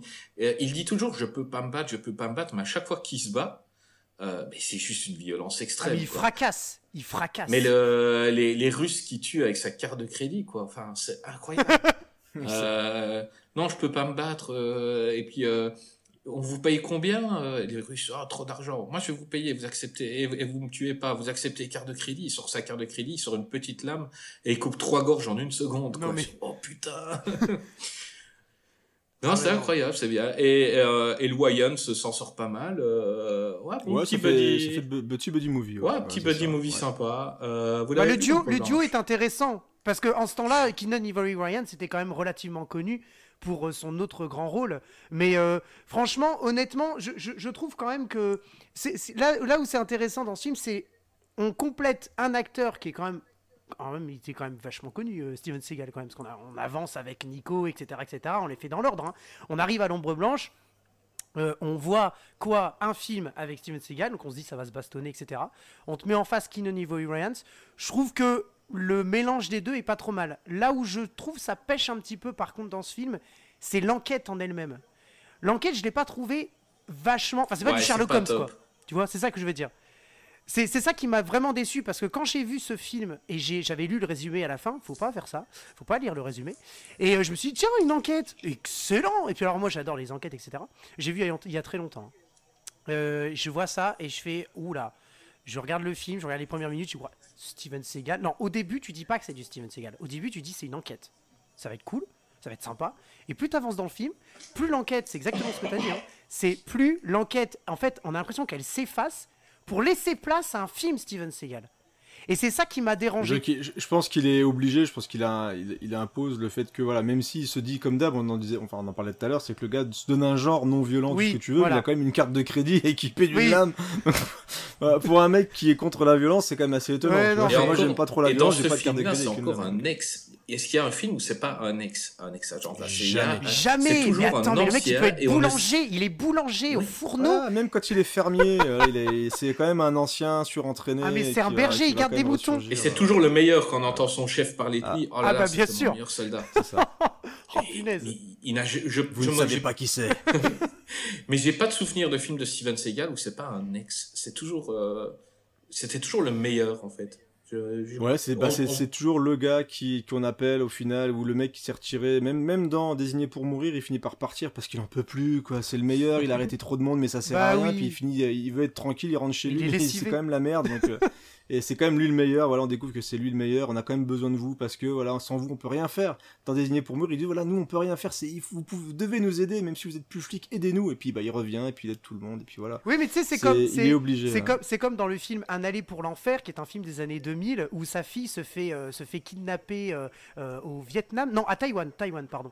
Et, et il, il dit, il y va, il dit, c'est une espèce de Taken en fait, hein, c'est une espèce de Taken, mais avec, avec Steven Seagal, il dit, vous inquiétez pas, je vais vous retrouver, je vais retrouver ma fille, je suis un ex-agent. vous À chaque fois, le mec, il a eu un passé. Alors, que peu importe sa situation actuelle, le mec, il a eu un passé, C'est tu- toujours autobiographique. Voilà. C'est toujours auto- il te retrouvera. C'est ça. C'est ouais. mais au moins dans enfin dans Taken après euh, Liam Neeson il est ce qu'il est, c'est ça que j'aimerais bien, à la limite c'est dommage qu'il ait plus assez de budget pour reprendre un style. Il a tenté de revenir hein, je pense qu'on y reviendra après. Mais il a tenté de revenir mais ça fait partie des trucs voilà où il est effectivement ex-agent avec un nom chelou et puis euh, et puis au final il revient parce qu'on a il a pas le choix et puis bien sûr on a enlevé la mauvaise personne Ah bah au mauvais oui. moment Ah bah et puis bah, lui il revient et puis euh, c'est mais par contre je te dis bravo Greg parce que tu arrives à te rappeler des histoires et des noms des films. Pour moi les derniers sont interchangeables mais à mort. Exactement, ouais, ça, c'est vrai. Ah, Man, il est plus jeune que nous, il a, il a un autre cerveau. C'est ah ouais non mais c'est dingue parce que moi je je peux plus. Il y en a quelques uns que j'arrive à ressortir parce que soit j'ai revu des extraits parce que j'aime bien regarder euh, des extraits de, parfois de ces films pour me rappeler voilà des fois dans- pour des émissions pour réviser un petit peu. Mais t'en as certains quand j'ai fait la, les révisions pour le VHS j'en ai regardé beaucoup trop Ah ouais. et à un moment t'en peux Ah plus ouais. quoi. T'en peux plus parce que c'est les mêmes trucs c'est filmé de traviole Ah, mais c'est juste une- pas C'est une possible. cata. Et Il y, a, il y surtout le fait que tous les films de Steven Seagal, les titres sont interchangeables. Oui, mais Ah c'est ouais, ça, c'est ça le Il problème. n'y a aucun. Vol d'enfer, Dangerous, Dangerous Ouais. Man, Dangerous, euh, bad, a bad guy, euh, in machin. A good man, euh, a good Southern man. Truc, euh, a, good, euh, a good man, Dangerous Enfin voilà, c'est c'est impressionnant. Enfin, je pense qu'il a mis une, une- un- ils, ils font des trucs, des mélanges, des trucs, ils font des ficelles avec des mots, puis du coup. Oui, c'est ça, tiens, tiens, Oui, les voilà, gars, il y a- alors, tirez pour sur moi, il y a deux des fils, titres, ils existent, et puis on dit on l'appelle comment, ils prennent dedans. Ah bah écoute, Ouais, c'est ça- ça. Donc euh, tous ces films, les derniers, pareil, j'en ai vu quelques-uns, mais me rappeler des titres Ah, et moi, les je les ai relier tous ensemble, vus. c'est Ah, pas moi, je les ai simple, tous vus. C'était, c'est juste. Ouais, mais toi, t'es un malade. Tout à l'heure, tout à l'heure, tu parlais de la violence. Tu disais que Justice Sauvage c'était le plus violent, enfin l'un des plus violents, si ce n'est le plus violent. Mais en fait, je, je- honnêtement, moi qui en ai, je, je- je les ai- dans les derniers là, je parle des derniers justement. euh, Il y en a un qui est vachement violent. Et pour te dire, je ne fais jamais ça. Je l'ai arrêté le film et j'ai dû le reprendre le lendemain. C'est Attack Ah Force. Il y a du sang partout, mais vraiment. Ah, mais c'est celui avec les. Non, je, je confonds, c'est pas celui avec les, les vampires. Non, ah ça non, c'est ça c'est Against the Against Dark. the Dark. Against the Dark. Non, non, non. Mais Attack Force, c'est pas celui où il ressemble à un Matrix sur la jaquette, un truc comme ça euh alors, euh, Pareil, les, les jaquettes photoshopées. Ah je oh, oh là là hein. là là Ah non mais ça c'est une cata les, les affiches de films c'est une catastrophe. Il a 20 ans de moins, même dans les derniers qui sont sortis, quoi. Oui c'est ça. Bah justement Ah oui, dans, mais- dans Attack ouais. Force tu, le mec tu le vois il est super jeune alors qu'en fait dans le film un- il est super vieux. Et en fait Attack Force c'est l'histoire de, de, de mecs qui se shootent avec de la drogue. Mais la, Ah, la, oui, la d'accord, drogue ouais, la drogue ça te rend complètement euh, enfin tu peux tabasser tout le monde. Et du coup du coup il y a du sang partout parce que les mecs ils se shootent mais, mais même les meufs, y a- c'est c'est une espèce de, de clan là, enfin des drogués en fait, ils prennent du truc Ouais. et en fait ils se shootent et ils défoncent tout le monde. Il y a du sang partout. Enfin c'est c'est vraiment une horreur ce film. Et honnêtement, Mais il apparaît pas 20 minutes dedans? Comment? Il apparaît pas genre 20 minutes dedans ou Non non non non, dedans dedans on 20 le voit assez hein, parce qu'en fait si tu veux au début du film ça son équipe se fait euh, se fait décimer par euh, des drogués qui, se, qui, qui, ont, euh, qui les ont euh, complètement. Ah, et là, il va se venger. Exactement, bravo, merci d'avoir écrit le scénario. Il va se venger parce que son équipe de quatre mecs, qui étaient des mecs surentraînés, qu'il était lui-même allé chercher je sais plus où, ils vont se faire décimer par une seule femme dans euh, une chambre, enfin bref, peu importe, on s'en fout. Et donc il se dit ah non, c'est scandaleux. euh, attends, ils étaient, il y avait, y avait quelqu'un, j'avais quatre équipiers, etc., etc. C'était moi qui devais les former, donc il va se venger, etc. Enfin bref. Et alors le, le film, mais d'une, mais d'une nullité. Et alors t'as du sang partout. Ça, c'était infaisable. Et franchement, ce film-là, je l'ai arrêté. Je ne fais jamais ça dans ma vie, mais celui-là, je l'ai arrêté. Et je l'ai repris le lendemain. T'es sûr, t'es sûr que c'est pas parce qu'il était nul? Eh, si, si, alors, si, C'est si. possible. Moi, je pense. Il y, a- il y a un lien. Il y a un avait lien de cause à effet. aussi un peu Il y a un lien de cause à effet. Après, dans les violents, il y a aussi Urban Justice. Alors que. Ah, je le garderai pour la fin. Ouais, garde-le pour la fin parce que celui-là, il, il est violent, mais il y a quand même un fond d'histoire pas trop mal dans celui-là. Oh, tu vas un peu loin. Euh, attends, attends, attends, non, non, non, non, non. honnêtement, honnêtement, le fond de l'histoire est pas trop mal. Pas trop mal. Il veut se venger, quoi. Greg défendra souvent les films de merde. Ah non, non, mais franchement. euh, Non, mais c'est vrai, c'est vrai. hein. Plus on avance, plus les films sont nuls, quoi. C'est impressionnant. Mais il y a un film qui est un peu autobiographique pour la suite de sa carrière, c'est Ultime Décision, c'est-à-dire qu'il disparaît et qu'il meurt très vite. Oh punaise. Est-ce que vous avez aimé Ultime Décision Oh là là. Écoute, je crois, et c'est. Je crois que je ne l'ai jamais vu, tu vois. Tu l'as jamais vu? Non, ça fait partie des trucs où je ne sais pas jamais pourquoi je ne l'ai jamais vu, parce qu'on est sur un film d'action, parce qu'il y a Kurt Russell, que j'adore. Ouais, ouais. Bah oui, Et, un euh, film avec Kurt Russell est Steven meilleur Seagal. qu'un film Bah, sans Kurt Russell. On est d'accord. Exactement. Et donc un film de Kurt Russell avec Steven Seagal, j'aurais dû le voir, mais il fait partie de ces énigmes du je ne sais pas pourquoi je ne l'ai pas vu. Ah bon. C'est incompréhensible. Mais euh, il faudrait que je le voie de Stuart Bird. Tu vois, je connais en plus tout le monde. Je veux dire, J'ai pas vu le film. Je sais que c'est réalisé par Stuart Bird. Euh, je crois tout. que c'est monté par un mec assez assez connu aussi euh, qui a fait des films après. Donc euh, voilà. Mais non, je, je ne l'ai pas vu. Mais globalement, enfin, c'est assez positif. Je crois. Bah que sera il y a Ali Berry, il y a Oliver Platt, donc euh, Mhm. ça mérite Ouais. quand même d'être vu. Oui, oui, Même oui. si euh, Steven a eu le Razzie Award du pire second rôle pour. Mais, non, mais surtout de la pire, de- non, mais eu. surtout de la pire mort. Il en a jamais eu avant. C'est ça. Par contre, il meurt en sauvant plein de gens. bah Steven oui. Seagal ne peut pas mourir euh, comme ça, mais il, il- il se sacrifie pour, euh, pour, Hmm. pour sauver tout le monde. Euh, mais voilà, euh, voir un film, j'avais été déçu gamin. C'est vraiment l'époque où j'étais super fan de Steven Seagal. Et euh, je regarde le film, et puis après 40 minutes de film, il meurt. Je suis, oh, putain. Ah, je crois que c'était même, je croyais même que c'était plus court. Non, non, vois, c'était 40 vraiment- minutes. Non, lui, on ne le voit pas beaucoup. Il Non, apparaît pas à la première D'accord. scène. Donc lui, il a peut-être eu 20 minutes de film. Oui, Donc au début, c'est Kurt Russell, ça, puis ouais. euh, euh, on a 20 minutes de Steven Seagal, et puis il meurt. Et euh, C'est un film d'action ou c'est un film c'est un film d'action, c'est un peu une Ouais, sorte... ah, comment expliquer? Ouais, en gros, c'est un, un avion qui est pris en otage par des terroristes, et on doit amener une équipe euh, avec un avion furtif, l'amener par en dessous. Ils vont mettre un, un tuyau, enfin, ils vont mettre un, un sas pour monter dans l'avion. Euh, Kurt Russell arrive à monter alors que ce n'est pas un- normalement un militaire. Et puis il y a un problème, il y a un problème de pression. Les deux avions vont se cracher, donc Steven Seagal euh, euh, il, Décide de il mourir. décide de mourir en, en enlevant le, le sas et il disparaît Putain. avec le sas et il laisse beau, Kurt. Russell dans l'avion qui va aller euh, se battre contre les terroristes. Avec Oliver. Platt, quand même, il faut préciser, Ouais, parce que moi, je suis- pense je que s'il y a bien fan. un homme qui tient le- le- l'humour dans ce film, c'est Oliver Platt. Parce que Kurt, excellent, Kurt Russell est, est excellent dans ce film. Mais le problème, c'est que moi, je le trouve assez plat, en fait. Pas le film, hein, l'interprétation de Kurt Russell. Euh, En fait, tu, tu vois un film avec Kurt Russell, tu dis, waouh, excellent. Mais en fait, je ne l'ai pas trouvé exceptionnel dans le film. En revanche, Oliver Platt, il est énorme. Il est Ouais, excellent. mais toujours, il est toujours énorme. Ah oui, il est toujours énorme, ça c'est vrai. Ça c'est vrai.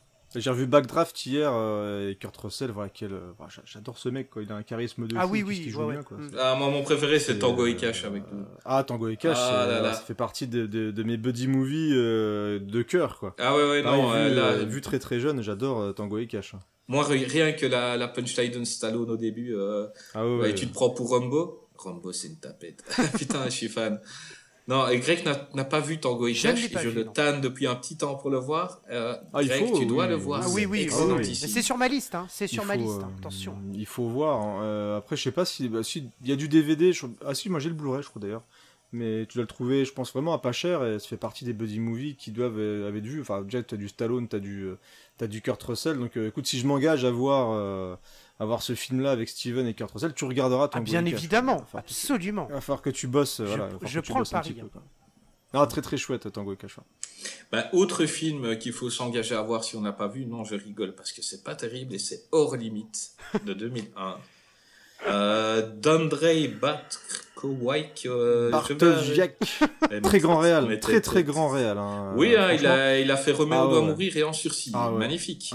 Fabuleux. Écoute, ça fait partie. Il a fait Doom aussi. Hein, faut pas oui, il a fait Doom. Oh, oui, bah, d'où le lien, euh, d'où le lien avec DMX. Hein, avec DMX quand même. Il a fait Chun-Li. Il a fait Chun-Li aussi, putain. Oh, euh, ce mec est une horreur. C'est un directeur photo à la base. Il aurait mieux fait de le rester. mais c'est euh, et encore hors limite, c'est peut-être son meilleur film. Hein, ouais, et c'est ce que j'allais dire. Franchement, en vrai, il est pas si mauvais que ça le film hors limite. Et il y a et il y a des trucs et il y a des trucs drôles dans hors limite quand même. La séquence chez le psy où il fait son truc de groupe voilà, c'est drôle. Alors, du coup, il va chez le, je crois qu'il va, va chez le truc de groupe pour la violence ou je sais pas quoi là. Et euh, quand il sort, t'as des mecs qui sont contre sa voiture, assis contre sa voiture, je crois. Oui. Et bien sûr, ça peut être. Bah, il leur casse les jambes. Ah bah oui, il fout des claques. Et d'ailleurs, les autres applaudissent. Hein, d'ailleurs, ils sortent, ils applaudissent. Ah oui, bah, bien sûr. bah attends, il casse la gueule à tout le monde et c'est génial. Mais c'est, euh, ouais, bah c'est le tentative de comeback hein, de, de, Steven. Il y avait eu un gros passage à vide, hein, mine de rien, et c'est produit par Joel Silver. Ouais, quand même. Euh, quand même, ouais. Donc, euh, sorti au cinéma, parce qu'il y avait déjà eu pas mal de films qui étaient sortis directement en DTV, hein, notre ami Steven. Euh, et vous faites bien de ne pas faire l'ensemble de sa carrière, ah. parce que qu'on s'attarde sur les points importants. Bah, entre, entre deux, entre deux effectivement, on a eu Piège à haut risque, qui a été redéfini Le Patriote. Mais ils n'ont pas pu l'appeler comme ça parce que sinon ça faisait The Patriot avec le film avec Mel Gibson. Donc ils ont changé, ça a été Piège à haut risque. Et euh, effectivement, euh, on a eu ce film-là qui est une cata. Il y a eu le dernier film de la Warner où ça a été une cata, c'était Menace Toxique.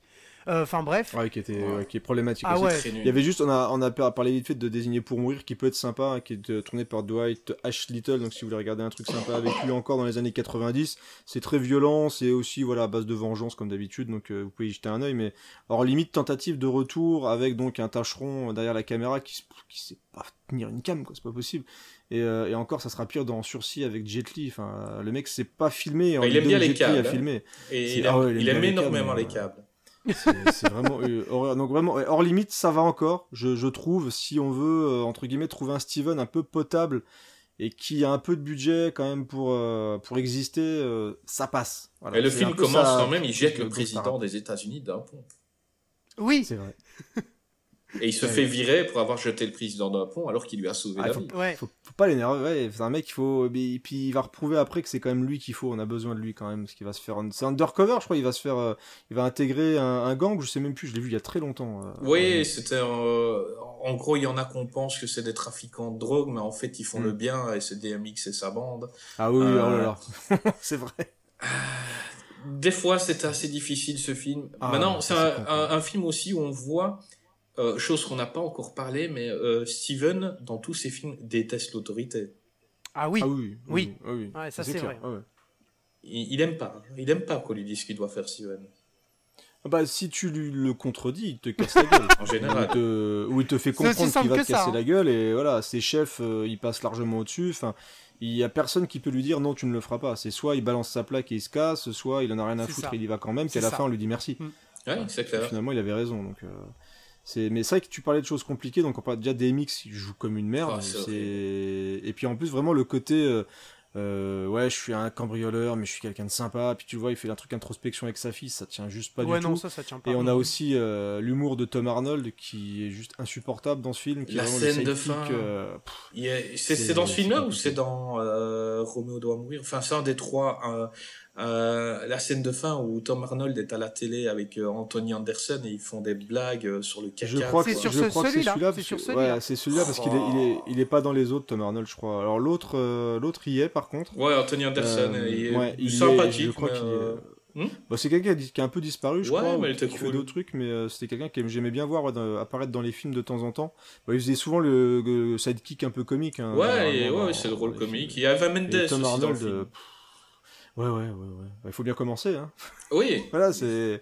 On n'a pas tous la même chance que Steven de commencer en premier rôle dans un film d'action. Oui.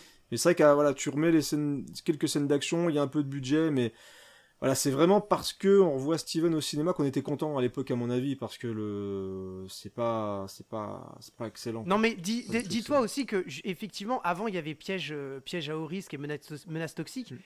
Tu, tu as vu le nombre de kilos qu'il a perdu entre Menace Toxique et Ouais. ce film-là, Exit Woods, donc ça euh, hors limite. Ouais. C'est impressionnant. En fait, c'est parce que la Warner, je pense, hein, manifestement, l'a obligé à retrouver son corps svelte qu'il je- je avait avant pour que parce que il, il apparaissait effectivement sous cette production. Parce que franchement, c'est une cata. hein. C'est une cata. Et je crois qu'il y a une vanne d'ailleurs, le- je parlais de la, de la séquence chez le, le truc de groupe, mais il a du mal à sortir de sa chaise, donc je pense qu'il y a une petite vanne comme ça, euh, presque d'introspection, du voilà, j'étais l'ancien Steven un petit peu gros peut-être, et du coup il a du mal à, et du coup il la pète bien sur la Ah chaise. bah hein, bien qu'il évidemment, attends, déconner la chaise lui résiste, Euh, elle pète.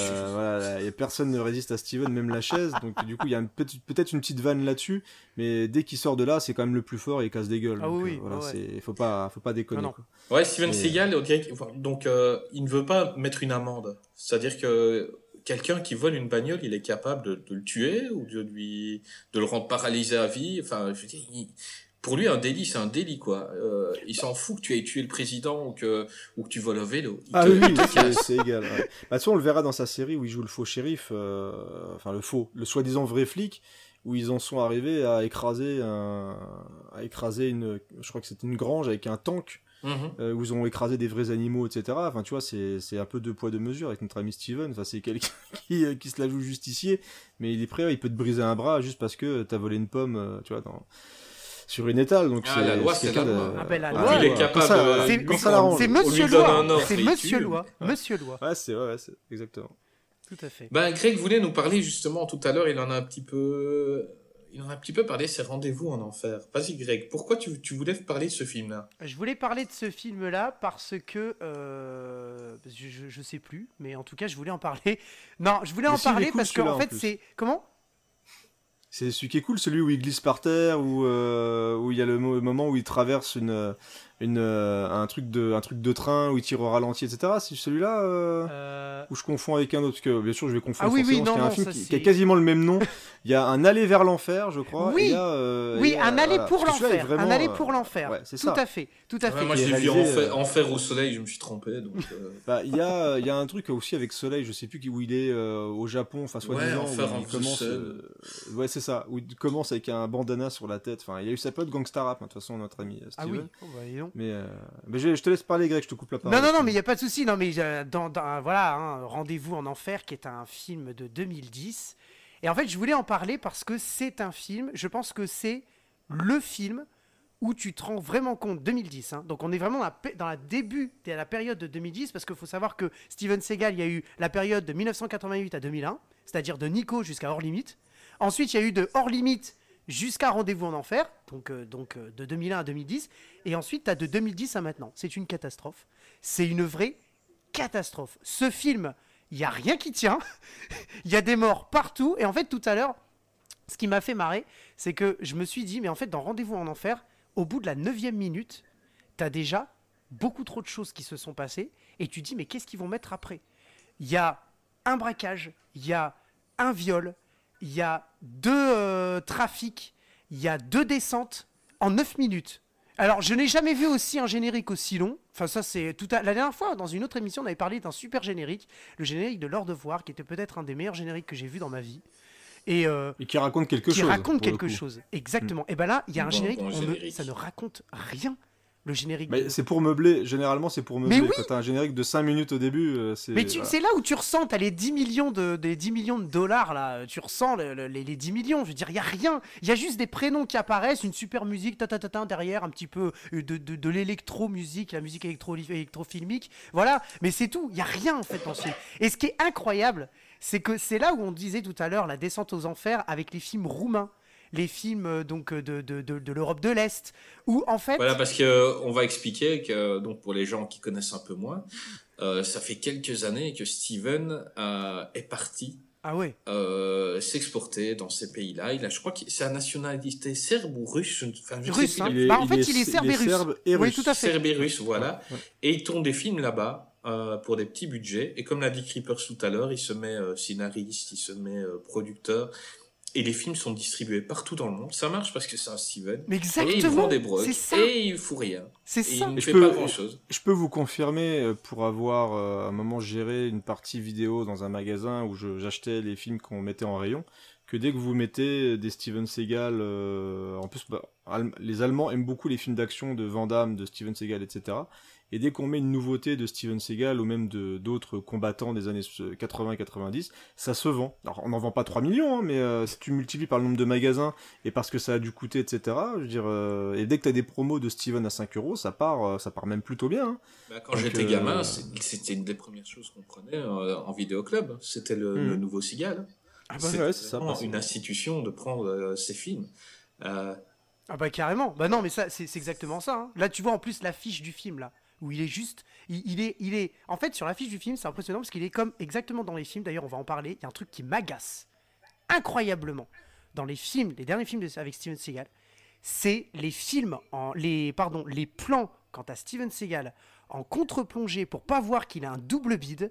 Et ça, c'est hmm. agaçant. À un moment donné, tu dis, mais vous pouvez pas bien placer la caméra. Et alors, le pire, c'est qu'il lève la caméra et comme du coup, sinon ça fait de l'ombre sur son visage, il projette une lumière exprès derrière la caméra pour éviter de voir l'ombre de la caméra sur le visage de Steven Seagal. Ah, donc ça fait, ça fait partie des rares moments où il est vraiment là. Donc euh, après c'est des doubleurs, euh, tu vois clairement que et puis il s'en fout. Maintenant il cache même plus le fait que c'est des doubleurs parce que les mecs sont beaucoup plus minces que lui avec une ah espèce bah, de perruque chelou. Ah bah, carrément. Donc euh, carrément. voilà, ça fait partie des. Il y a des, il y a quelques rares films et c'est pour ça que je parlerai d'Urban Justice tout à l'heure. Mais en plus je confondais effectivement le film dont tu parlais avec Un aller pour l'enfer qui est de 2003 oui, pour Un aller pour l'enfer. J'ai fait une petite euh, une petite recherche et qui était en plus un film réalisé.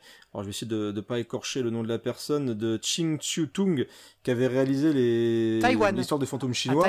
euh, quelqu'un qui quelqu'un qui sait quand même filmer l'action et qui a eu quand même quelques quelques belles choses de qui sont sorties un petit peu avant. Et il y a un effort de même Steven, sent qu'il a un peu investi à cette époque-là. Il y a quand même quelques scènes d'action. Alors c'est rigolote qui sont assez connues, notamment le, passage glissé où on le voit comme ça glisser euh, tranquillement. Ah oui, c'était Il y a beaucoup de gifs avec ça. Euh, et il y a des scènes d'action plutôt bien torchées, honnêtement, pour du Steven DTV. Hein. Attention, encore une fois, il faut savoir de quoi on parle, mais euh, si on cherche des films de Steven récents, entre puisque 2003 c'est plus si récent que ça, mais c'est aussi, euh, ça fait aussi partie des DTV de les mieux faits entre guillemets.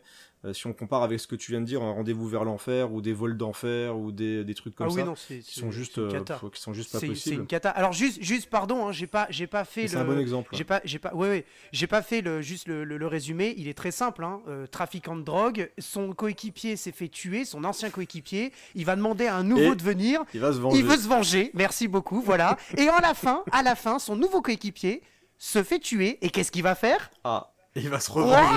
on a une vengeance fois deux les gars, c'est trop cool. Franchement, j'adore. Euh, écoute Greg, je crois qu'on va faire toutes les émissions sur Steven Seagal parce que tu fais des résumés très courts. Oui, pardon, hein, oui ça c'est. Excusez-moi, excusez-moi, c'est vrai non, que. Non mais tu m'as pas habitué à ça en général quand tu commences à résumer. Moi je fais des trucs, euh, je vais me promener, je vais faire, je, je sors le chien. Tu prends ta douche, non euh, ouais, la dernière fois j'ai pris ma douche. Et là, euh, tu fais des résumés de, de 10 secondes. C'est incroyable. Ouais, mais c'est parce qu'il faut que je faut que je fasse attention. Là, on a on a un professionnel là devant nous, là à côté. Là, on a un vrai. Euh, oui, donc euh, Creepers, tu seras dans toutes nos émissions dorénavant. Euh, ne serait-ce que pour lui faire fermer sa gueule. Voilà, merci beaucoup. Écoute. Et mais après, tu voudras fermer la mienne, donc euh, ça va se revenir encore quelqu'un d'autre, donc ça va être beaucoup trop. Hein. Ouais, ouais, écoute. On, on, on, va voir. Pour le moment, je le garde encore un peu parce qu'il est comique. C'est vrai. Et, euh, et ça me permet d'être le beau gosse de l'émission. Ouais. Euh... On peut pas tout être à la fois. Hein. on peut pas tout être à la fois. Dans les DTV, euh, est-ce qu'il y en a qui vous ont marqué ces temps-ci? Parce que moi, j'ai regardé un qui m'a fait hurler de rire. Enfin, j'en ai vu deux euh, hier. J'ai vu un où euh, c'est American Sniper ou je sais pas quoi. Où euh, Steven Seagal Special Ops. Il passe tout son film assis. Donc, euh, j'ai cru comprendre. tu, tu connais Rob Van Damme, Creepers? Rob Van Damme. Ouais, c'était un catcheur.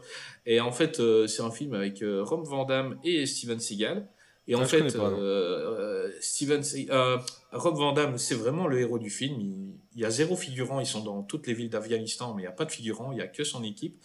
Et Steven Seagal, il passe tout son film assis à 2 km de là à faire le sniper et à tirer sur des, des 3 ou 4 méchants qu'il y a. et il ne se lève pas. Et on voit qu'il pèse facilement 130 kilos. On le voit. Ils essayent de camoufler ça avec des couvertures de militaires, mais il est énorme. Et il ne bouge pas.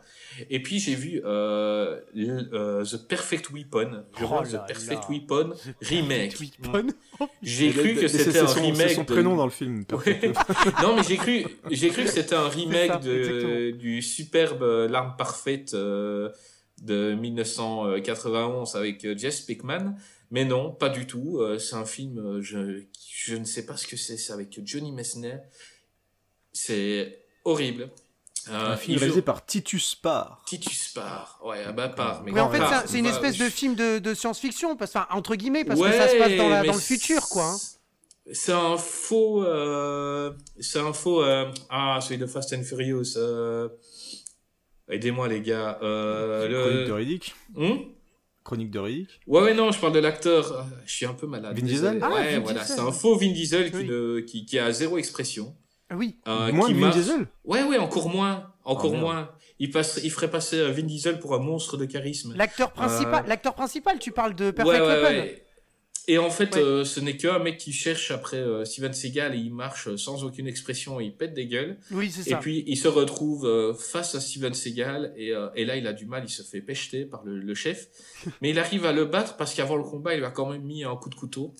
Ah bah, oui. bah, oui. parce qu'on ne peut pas battre Steven Seagal. Ah c'est quand il a perdu du sang. Pas la loyale. Non. À la loyale, c'est impossible. tu ne peux pas le battre. Non, non. Mais alors, ce qui est drôle, c'est que autant le gars, bon, il a pas de charisme, mais il sait se battre, donc les scènes d'action sont pas mal.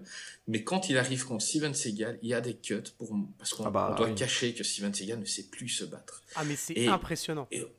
Et, et, le, et, le, truc magnifique, c'est un coup de pied de Steven Seagal à 45 degrés. Euh, le plus haut qu'il a pu et on voit qu'il laisse son pied, qu'il a vraiment du mal. Voilà, il touche, euh, il touche l'acteur, mais on voit qu'il a du mal et l'acteur il est projeté mais hyper loin quoi. Il passe à travers une vitre avec ce petit coup de pied là. C'est non, ça va plus. À un moment, euh, là, je me suis dit, Steven, faut que tu arrêtes quoi. ce qui est dangereux avec Steven quand même, c'est que comme on, a tendance à vouloir en redemander, vu que ça fait partie des gens qu'on aime, bah, qu'on aime bien voir quand même. En fait, c'est ça qui est fou, c'est que de temps en temps, t'as des trucs qui tentent de tapater. Dire, regarde, on a Steven. C'est-à-dire que tu avais euh, Machete, qui avait la promesse d'un combat entre euh, Danny Trejo euh, et, notre ami Steven Seagal. Notre chouchou Danny Trejo. déceptif, qui est hyper déceptif. Alors déjà le film en lui-même, moi je suis pas un grand grand fan, je trouve ça moche.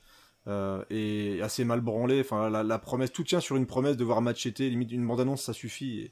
Et, un film ah bah moi, j'aime bien Machete. Oh, c'est mal torché, c'est une daube. C'est une daube, c'est mal torché. Eh bah, bah, je le défendrai. Le jour où on en parle, je le défendrai parce que parce que je pense que ce qu'on voit, c'est exactement ce que le mec a voulu faire. Ah ouais. Et, euh, et, et je suis ah, sûr. je trouve pas. Ah mais moi je suis sûr. Euh, j'ai un petit affect pour ce film-là parce que je, je, savais que ce serait un second degré total. Euh, encore pire le 2. Enfin le 2 ça part vraiment en couille mais ah, c'est fait exprès quoi. Ah, justement, j'ai du mal avec quand tu sens que c'est fait exprès. Et c'est un peu comme j'allais venir aussi au combat contre Mike Tyson dans un autre film où on te vend un truc, voilà. Mais c'est vrai que la, volonté de faire entre guillemets du regarder, lol, on, est drôle avec notre bis parce qu'on connaît le bis. Alors pour moi justement, ça, du coup, ça fonctionne pas hmm. parce que tu sens, c'est un peu comme les Kung Fury, tout ça. Je ne supporte pas ces films-là parce que on a la grosse tape dans le dos continuelle qui veut te, entre guillemets, te faire rire, mais justement, moi, ça va à l'inverse, justement. Mhm. Et justement, le combat contre Steven, est juste nul à chier. ah oui, euh, non, le combat contre Steven, il vaut pas. Ah on t'a vendu le film pour ça, quoi. C'est le mhm. combat contre Steven Seagal, et au final, t'as un vieux combat de merde. Euh, donc c'est vraiment dommage et, et justement on t'a aussi appâté il y a pas longtemps avec des on avait vu des images d'un combat contre euh, Mike Tyson complètement nul aussi donc au final le film bah, il est tout pourri aussi bah, voilà ça fait partie des trucs où Steven on nous le des fois on nous le fait ressortir du placard pour te avec des petits projets où il va apparaître quelques minutes et c'est vrai que Machete, c'était une de mes plus grosses déceptions à cause de ça, parce que justement, on te vend un truc qui n'apparaît quasiment pas, quoi. Et euh, non, moi, moi, moi, ce que euh, j'aimais dans Machete, c'est que c'est euh, le film des préparations paiement ridicule, c'est-à-dire que un moment, il, il, il, parle avec un, un infirmier, et l'infirmier lui dit ah mais l'attestat humain, ça fait 8 mètres. Et il fait ah bon? Et tu comprends qu'à un moment un moment il va servir de l'attestat d'un humain pour faire quelque chose et il s'en sert pour sortir pour sauter par la fenêtre quand il y a toute la mafia. Et, et tu attends des moments what the fuck tout le temps. Et moi je voilà j'étais assez client. En même temps c'est un film que j'ai vu avec des potes en buvant des shops et je crois qu'on on a passé un bon moment. Euh, mais je le défendrai. c'est fait c'est fait pour ça hein. je voilà, je le défendrai. Mais tu parlais de films euh, où Steven apparaît juste pour apparaître et vendre le film. Je crois que celui-là je ne l'ai pas vu mais Greg voulait en parler c'était Poker ah oui. Oh, oh, là là, c'est une catastrophe ce film. Ah, je l'ai vu aussi. Ah non, mais tu l'as vu, ouais. C'est c'est juste bah, c'est très simple hein, c'est l'histoire d'un mec qui joue au poker euh, l'acteur principal je dont je ne me rappelle absolument pas le prénom de toute façon il est pas très très connu puis on s'en fiche. Euh, et euh, il joue au poker il perd il perd beaucoup d'argent il va voir Steven Seagal au tout début du film. Là, je suis au début du film. Il va voir Steven Seagal, il lui dit prête-moi un flingue. et en fait, ce qu'il veut faire avec le flingue, c'est aller euh, buter, clairement, hein, c'est le mot, il veut aller buter euh, le mec à qui il doit de l'argent. Donc Steven Seagal, il dit non, non, non, non, bah, il dit va te faire voir, dégage, je vais pas te filer le flingue. Et en fait, il lui donne le flingue parce qu'il est gentil. Steven Seagal, il est gentil. Il lui donne le flingue et euh, il se barre. Après, t'as le générique. Donc en fait, ça, la scène qu'on vient de voir, c'est une scène euh, qui est en fait à la fin du film. Parce que Ah, le reste du film, c'est tout ce qui s'est passé avant. On ne comprend pas pourquoi il lui donne le flingue, etc. Et donc on voit durant tout le film que le mec joue au poker, il perd de l'argent. Enfin bref, peu importe. Mais là où il est ridicule ce film, c'est que on nous vend Steven Seagal sur la pochette. Ça, c'est un truc qui m'a énervé. On... Attends, Eh oui. le, le film. Attends, on a Stephen Lang. Stephen Lang, c'est celui qui joue dans Avatar, c'est celui qui veut défoncer les. Voilà, Stephen Lang, quoi. Ok? On a, donc le militaire. On a donc cet acteur qui s'appelle, je crois, George Idles, mais je ne suis pas sûr. C'est ça, bravo. Alors, alors là, franchement, chapeau. hein. Voilà. Parce que moi, moi j'ai juste de vérifier. Hein, Ah, d'accord, ok. Ça, je te félicite. hein. Ah ouais. Et, euh, et on a, on nous met sur la pochette, encore une fois, on nous met. Ah non, on a aussi Vinnie Jones sur la pochette parce que Vinnie Jones, il me semble que c'est le garde du corps de de- d'un des, des méchants ou de Steven Seagal, je sais plus. Et on a Steven Seagal. Sauf que Eh, Steven mais il y a Seagal. du lourd en fait quand même. Non mais attends, Steven Seagal, il joue au début, un tout petit peu au milieu, et à la fin, comme par hasard, c'est celui qui va aider George Idles à la fin dans son combat contre euh, la femme de Stephen Lang, parce qu'en fait, c'est elle qui a tout con- co- concocté depuis le début. Enfin bref, c'est n'importe quoi. Mais en fait, Steven Seagal, on le voit très peu, et j'étais hyper déçu. Je me suis dit, waouh, on va voir un énorme combat, on va voir un gros truc et tout. Puis en plus, Stephen Lang, quoi, le mec, il est muscu et tout, quoi. Et en fait, rien du tout. Stephen Lang, il meurt euh, comme, euh, comme il meurt comme, euh, comme une merde, faut être honnête. Hein. Eh ouais. En plein milieu du film, on, d'ailleurs, on n'en comprend pas pourquoi. L'autre, George Ouais, se fait accuser du meurtre. Mais tu peux plus. Enfin non, mais c'est une catastrophe. Et alors j'étais Et tu peux extrêmement plus déçu. imaginer, tu, tu peux plus imaginer de, de gros combats avec Steven, c'est pas possible. Ouais, mais tu le- vois son nom, tu te dis, ouais, peut-être un peu et tout. Non, mais, Mais non, en fait. Je, je pense, je pense vraiment que, on, disait tout à l'heure que euh, c'est le genre de film qu'on prenait au vidéoclub à l'époque, mais on n'avait pas la, on n'avait pas le même recul. C'est-à-dire que là, aujourd'hui, j'irai dans un vidéoclub, je ne louerai pas de Steven Seagal, pas les nouveaux. C'est pas, non, mais mais non, c'est mais pas tu as raison, hein, tu as raison. C'est à, à l'époque, tu louais Justice Sauvage, tu louais Nico ou même justement Échec est mort, Échec est mort, et même largement, c'est un chef-d'œuvre à côté de Ah ces, bah oui, ah ces bah large, ah bah bien sûr. Et même ces derniers, alors c'est pas pour dénigrer, il y a- il y, a sûrement des gens qui aiment au premier degré certains films de Steven Seagal qui sortent, Mm. mais euh, et, et souvent j'en parle avec des gens parce que c'est pas pour euh, des fois on dit ouais mais tu fais genre, tu connais, peu importe. C'est plus tu vois des films, plus tu as un niveau d'exigence qui commence à être élevé. Alors tu sais ce que tu Bien regardes. sûr. Quand tu quand tu lances un film de Steven Seagal, tu sais ce que tu regardes. Ouais. Euh, donc tu ne t'attends pas à aller voir. Donc tu peux, tu peux te satisfaire. Moi, je peux me satisfaire pour une soirée d'un Urban Justice parce que je sais ce que je vais rechercher dans Urban Justice et j'arrive à la voir parce que c'est torché avec les pieds, c'est monté n'importe comment, Oui. mais il va y avoir une dose de violence qui va me satisfaire. Il y aura Tout de la vanne et il y aura Steven qui fait le kéké. Il y a une bonne, il y a une intention. Euh, L'intention, tu la comprends voilà. et c'est ça que tu veux en fait. T'es spectateur. Mais est-ce que je le louerai Non. Oui, ah, mais je tout ce que pas. Greg a dit au début, c'est qu'il a imposé un style, Steven Seagal, donc c'est un film Steven Seagal, et c'est plus ça du tout maintenant. Ah oui. Non, non. Maintenant, c'est là, c'est son nom, dans le. DTV. Ah oui, Voilà, ah bah de plus en plus, C'est hein. une marque. Mais attends, attends, dans le, dans le même truc là, on a la série TV, hein, euh, avec, euh, pardon, hein, je, me, je me permets, hein, mais on a la série TV. Ouais, un truc justice. vas-y. Voilà, Non mais ça, ça reste dans ça reste dans le dans le principe du je suis là 5 minutes dans l'épisode. Exactement, meufs, exactement. voilà. C'est-à-dire que la, la série, en fait, c'est lui le chef d'une espèce de de de de de, de- de- comment de, de comment Oui, d'une sorte d'escouade. de voilà flics, voilà une escouade, c'est ça que je cherchais, l'escouade de flics qui euh, qui opère sur le réseau du trafic de drogue et la violence à Seattle, il me semble, si je ne m'abuse. C'est un peu le Vic Mackey euh, merguez voilà merguez quoi. Mais, mais c'est ça. Et- non mais Et voilà, c'est le mec YOLO. euh, Et, ouais. et- et lui, à la fin de l'épisode, l'épi- alors les épisodes sont longs, hein, parce qu'en fait, ce sont des téléfilms. Il n'y a pas beaucoup d'épisodes, Oui, c'est une série qui a fait 45 deux minutes, saisons. Euh, une Ouais. saison, c'est genre six épisodes, enfin bref, peu importe. Et à la fin de l'épisode, t'as genre, donc au début, il dit, bon allez les gars, euh, vous mettez sur le coup, euh, dépêchez-vous, euh, il faut que tout soit prêt. Donc il dit, toi tu fais ça, toi tu fais ça, tu fais ça. On le voit pas de l'épisode, ou quasiment pas, sauf pour aller chercher un petit tuyau. Hé petit, chut, t'aurais un petit tuyau pour moi Et donc il dit, oui oui, je sais où sont les messages. Donc du coup, il va, il va aller chercher les méchants, et on le revoit à la fin du, à la fin de l'épisode, il sauve tout le monde. Parce qu'en fait, tous ses Ouais, coéquipiers. généralement, il sort de sa caisse et il tire. c'est ça. Tous- tous ses coéquipiers, tous ses coéquipiers sont, sont dans la merde. Et lui, il sort de sa caisse, c'est exactement ça. Il tire partout. Ça y est, les gars, je vous ai sauvés et vous avez fait du bon boulot. Voilà, c'est ça. Et en fait, franchement, ça devient, ça devient gavant parce que finalement, le mec, on le voit pas. Il est présent sans être présent. On le voit pas, mais par contre, son nom est écrit. Il n'y a pas de souci, hein, ça fait vendre. Chut. Moi, je suis, moi, je suis, je suis con. Hein. Je suis con. J'ai acheté les DVD parce que c'est marqué Steven Seagal. J'achète les DVD. Mais tu n'es pas con, nous sommes tous comme ça. On est, moi je m'appelle Super Saucisse, donc ne t'inquiète pas. Euh, c'est pas parce que tu as trop de justice euh, dans, dans ta collection de DVD que ça fait quelqu'un de, de toi de pas une bonne personne. Ah, Hein, ne merci, c'est gentil. Euh, je parlerai pas trop vite à sa, à place Keepers, parce que si si tu savais certains films qu'il a, c'est par exemple le, le seul au monde qui a acheté euh, avec les, les sharks zombies là euh, qui volent dans.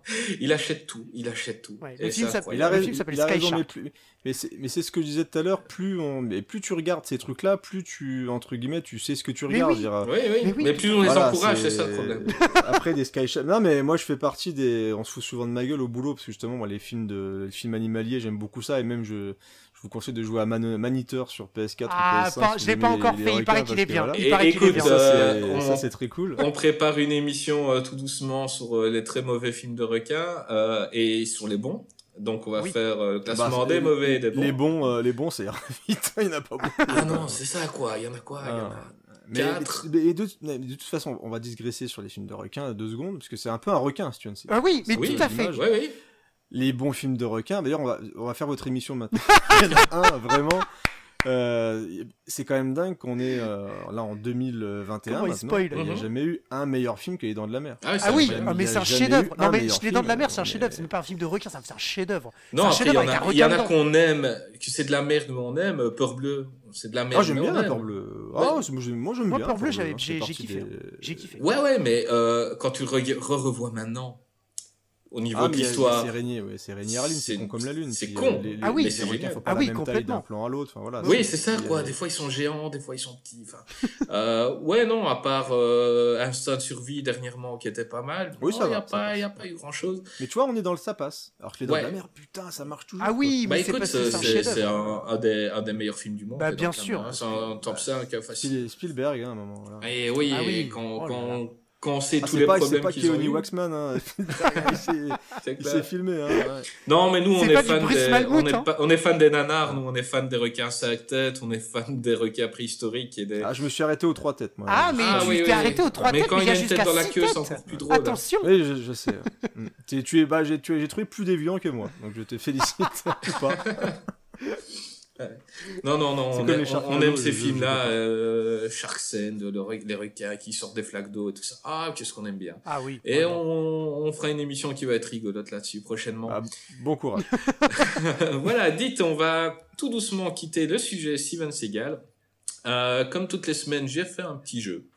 Ah oui. Euh, oui, voilà. Euh, j'ai fait un petit jeu. Euh, comme Steven est un petit peu mytho, ben, je vais vous sortir des mythos qui vont peut-être exister, peut-être pas exister. Vous me dites euh, vrai ou faux. Euh, Est-ce qu'un homme a fait croire à sa femme qu'il était sourd-muet depuis 62 ans pour ne pas communiquer avec elle? Ouais, vrai. Ouais, je dirais vrai. Ah ouais, c'est vrai. et et- et c'est un héros, le mec. hein. C'est moi. c'est toi. Je parle que dans les podcasts. Voilà. Oh, quel homme. Sa femme, elle entend les podcasts, il a une belle voix, elle lui fait. Hein, hein, hein. Euh, Est-ce qu'un homme a fait croire à sa femme que sa PS5 était un purificateur d'air? C'est vrai. Non, c'est pas possible. Euh, C'est vrai, Greg. Mais D'ailleurs, elle l'a revendu sur le bon coin à petit J'ai prix. vu la news. Ouais, T'as Pas possible. Ouais, j'ai vu la Mais news. non. Ouais, ouais, elle C'est- voulait pas c'est qu'il ait. c'est lui aussi. Je veux savoir qui c'est. Je suis un muet qui arnaque ma- sa femme. Voilà. Ouais, sa femme ne voulait pas qu'il ait une PS5, donc euh, Mais il, non. acheté, il l'avait acheté. Et quand elle a dit c'est quoi ça, elle a dit c'est un purificateur d'air. Bah, faut dire, euh, ça passe parce que ça, si tu t'y connais pas en console, ça, Ça ressemble, ressemble. beaucoup à un purificateur d'air. hein. ressemble, ouais. Ouais, c'est vrai. Euh, Est-ce que Sharon Stone a fait croire pendant des années qu'elle avait un QI de plus de 150 Oh non. Euh, non, je crois que c'est vrai qu'elle a un QI de 150. Eh ben, elle a déclaré dernièrement que c'était faux parce que Ah, l'institut merde. qui regroupe euh, les l'institut qui regroupe euh, les gens, euh, les 2% des humains qui ont plus de 150 de Sérieux QI, a dit qu'elle n'était pas dedans, elle a dû l'avouer, elle s'est excusée, elle a pleuré à la télé. Non, elle n'a pas un QI de 150 et j'ai été très triste parce que euh, c'était un fantasme quand j'étais gamin. En plus, je me disais, en plus, elle est intelligente. Eh ben non. Ouais, puis on l'aimait bien, mytho, on l'aimait bien Sharon. dans Nico. déçu, Sharon Sharon. Stone, on l'aimait bien dans Nico. Bah, tu peux pas avoir un QI de 150 et jouer dans Catwoman. Pas faux. Et jouer Bah. avec Steven Seagal aussi. Oui, c'est vrai bah, il faut- il fallait bien qu'elle Bah, elle a commencé, Oui, elle a commencé, oui, c'est un petit rôle, hein, un petit Mm. rôle. Voilà. Euh, Est-ce que Tom Cruise engage des acteurs petits et fait rétrécir les objets du décor? Oui. Oui, c'est possible. Ouais, c'est possible. Donc euh, les Mm. décors, euh, les portes sont à peu près 10 cm plus Mm. petites que des portes normales pour ne pas que on voit son mètre 70. euh... Excusez-moi, je suis belle, son, son mètre 70. Oui, non, mais on J'essaye, hein. t'excuse. hein. J'essaye de, te- j'essaye de te suivre, Greg. hein. Euh, Est-ce que Tarantino, euh, quand il cherchait du travail, il a fait croire qu'il a joué dans La Nuit des Morts Vivants, vu sa ressemblance avec le zombie en costume? Mais non, non, c'est faux. Non, non. Je dirais non, Ah non. parce qu'il est beaucoup plus vieux le film. Donc. euh. Eh ben oui, il l'a fait croire. Il s'était fait non. un CV où il a dit qu'il avait joué avec Jean-Luc Godard et qu'il avait joué dans La Nuit des Morts Vivants parce qu'il cherchait des petits rôles d'acteurs. Mais sérieux. Il se faisait passer pour le pour le mec euh, en costume qu'on voit à un moment. On voit un Mais mec le film il date de 68 ou un truc Ah comme ouais, ça. ouais, pas bah, il, a, il a quand même testé Tarantino. Ouais, et il a, il a finalement, il a bien fait parce que les autres n'ont pas en fait. vérifié. Hein. Donc, euh, Ah bah non, là, les gens sont pas allés jusque-là, tu sais, au, au C'est une calcul question de des bon années. sens là carrément. Je dirais, c'est c'est du bon sens quand Ah oui, carrément. mais, vous, mais vous avez 20 ans monsieur. Ouais, oui, mais je vous le dis. mais c'est moi, vous me reconnaissez pas Euh, Est-ce qu'une femme a cru qu'il y avait 30 cm de neige dehors alors qu'il y avait que 10 cm parce que son mari lui avait fait croire que 30 cm c'était la taille de ça? Ah, je crois que t'as l'air pas être Tom Cruise. moi. Hmm? Bah, je dirais oui parce que pour l'instant il y a que des oui en fait. Ouais, et je dirais Bah, moi, oui, je oui parce que c'est tellement con, c'est tellement en con fait. que oui. Je dirais oui aussi. C'est sûrement vrai, une femme. Je, on n'en on n'en sait rien, mais sûrement qu'une femme s'est dit Ah, il y a 30 cm. En fait, il y avait 10 cm parce que son mari lui a dit que son sgeg faisait 30 cm. Bon, passons. Est-ce que Franck Ribéry a fait croire qu'il avait un QI qui comportait trois chiffres? Non. Ouais, mais c'était moins 120. Ouais, ça doit être ça. Ah non, c'est pas possible. oui, non, c'est ça. Il n'a pas fait ça. Euh, Est-ce qu'une équipe championne du monde a fait croire qu'ils ont mieux joué que les Belges? Ah oui, bien sûr que oui. Mais bon, vous Mais aviez la toutes possession. les- Toutes les, équipes jouent mieux que les Belges. Allez vous faire foutre. J'ai vu un sondage là-dessus. Oh là là. Euh, en parlant de foot, est-ce qu'un homme s'est retrouvé professionnel de foot sans savoir jouer? Oui. Un Belge? Non. En plus, je il y a bien, je suis pas à sport du tout, donc c'est vraiment juste pour. euh, Non, non, c'est une histoire vraie. Donc, c'est un gars, il, il a, énorme aussi. il a téléphoné à un entraîneur en Angleterre en se faisant passer pour George Weah, qui était un grand footballeur, qui a dit euh, J'ai un cousin, il est plus fort que moi, tu devrais l'engager, euh, fais-le venir. Donc, c'est un Africain.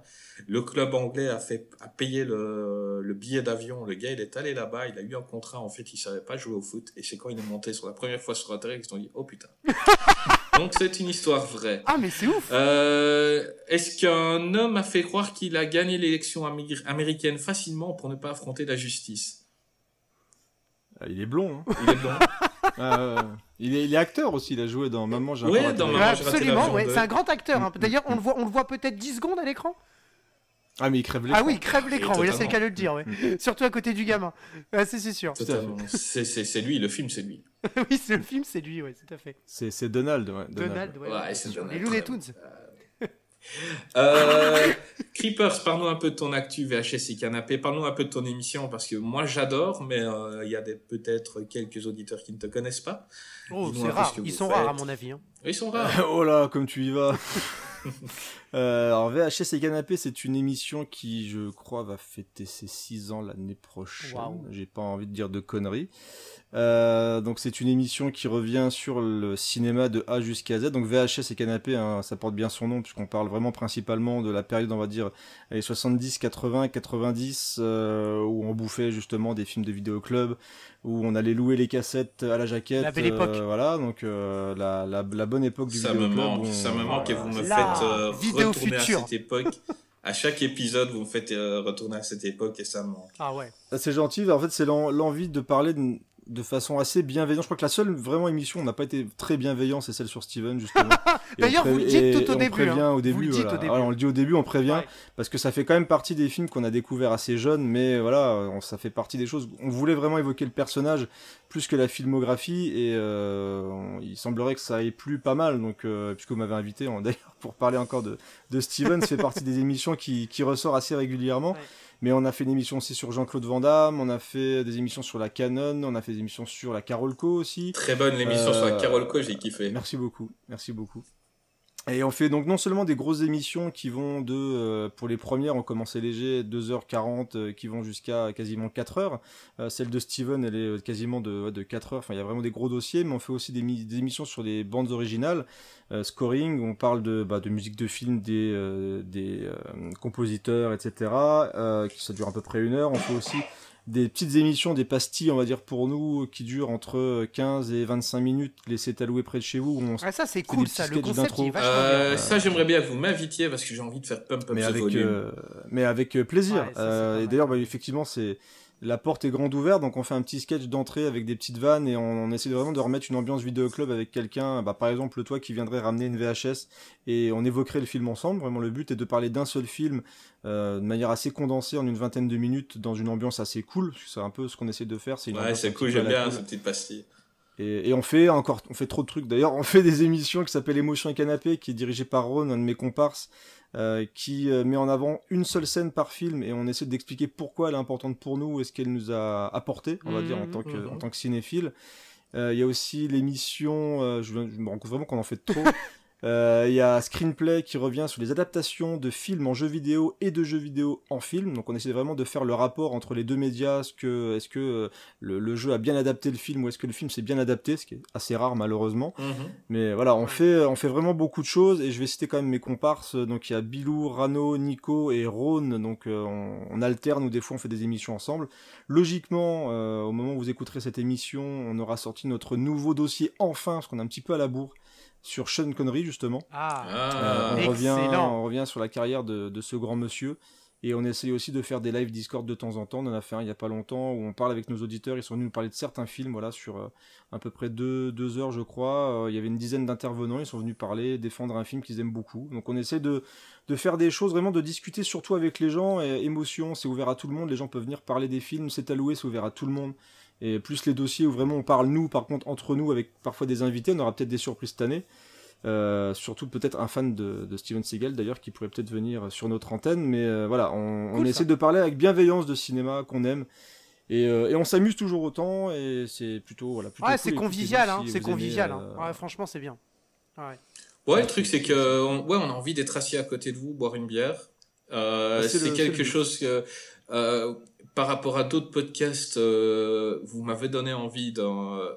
Enfin, il y a deux trois podcasts qui m'ont donné envie de faire celui-ci. Euh, mais euh, l'ambiance que vous ressortez, c'est quelque chose que je voulais faire ressortir avec mon ami Greg. Et, euh, et franchement, euh, je passe toujours un bon moment. Des fois, les émissions sont longues. Maintenant, Oui, oui. n'hésitez pas à les télécharger. Ah oui, bah Euh, bien comme sûr. ça, vous pouvez les écouter. euh, oui ça se grignote ouais voilà, euh, Mm. c- des fois ça peut être long, mais c'est toujours hyper intéressant. Ils sont très calés. Euh, moi, je suis assez fan, et donc euh, je suis très fier que tu sois venu avec nous aujourd'hui. Ouais, c'est vraiment cool. Euh, ouais. Peut-être que tu reviendras pour une prochaine, hein, quand on parlera des requins ou quand on parlera euh, de. On verra bien, on verra bien.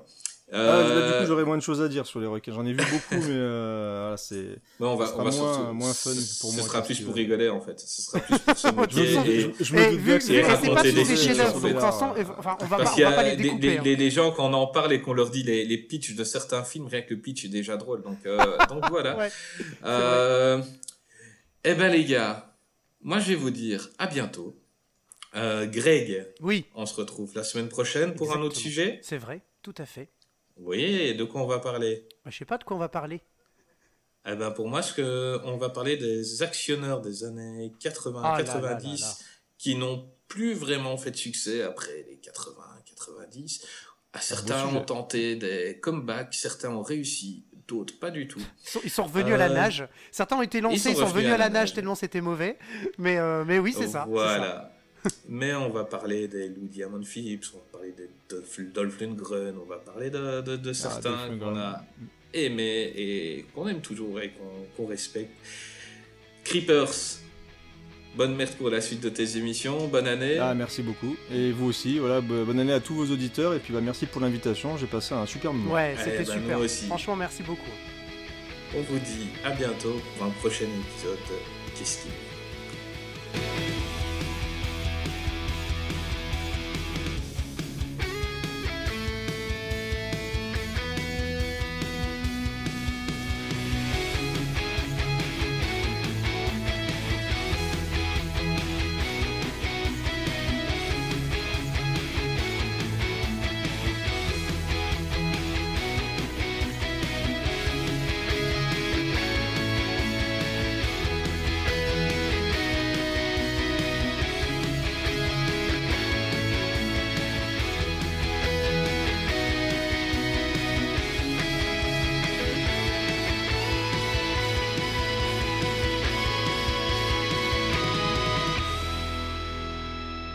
C'est le moment où, où je dis que finalement j'aime beaucoup Steven Seagal, et que l'ensemble de sa filmographie est incroyable.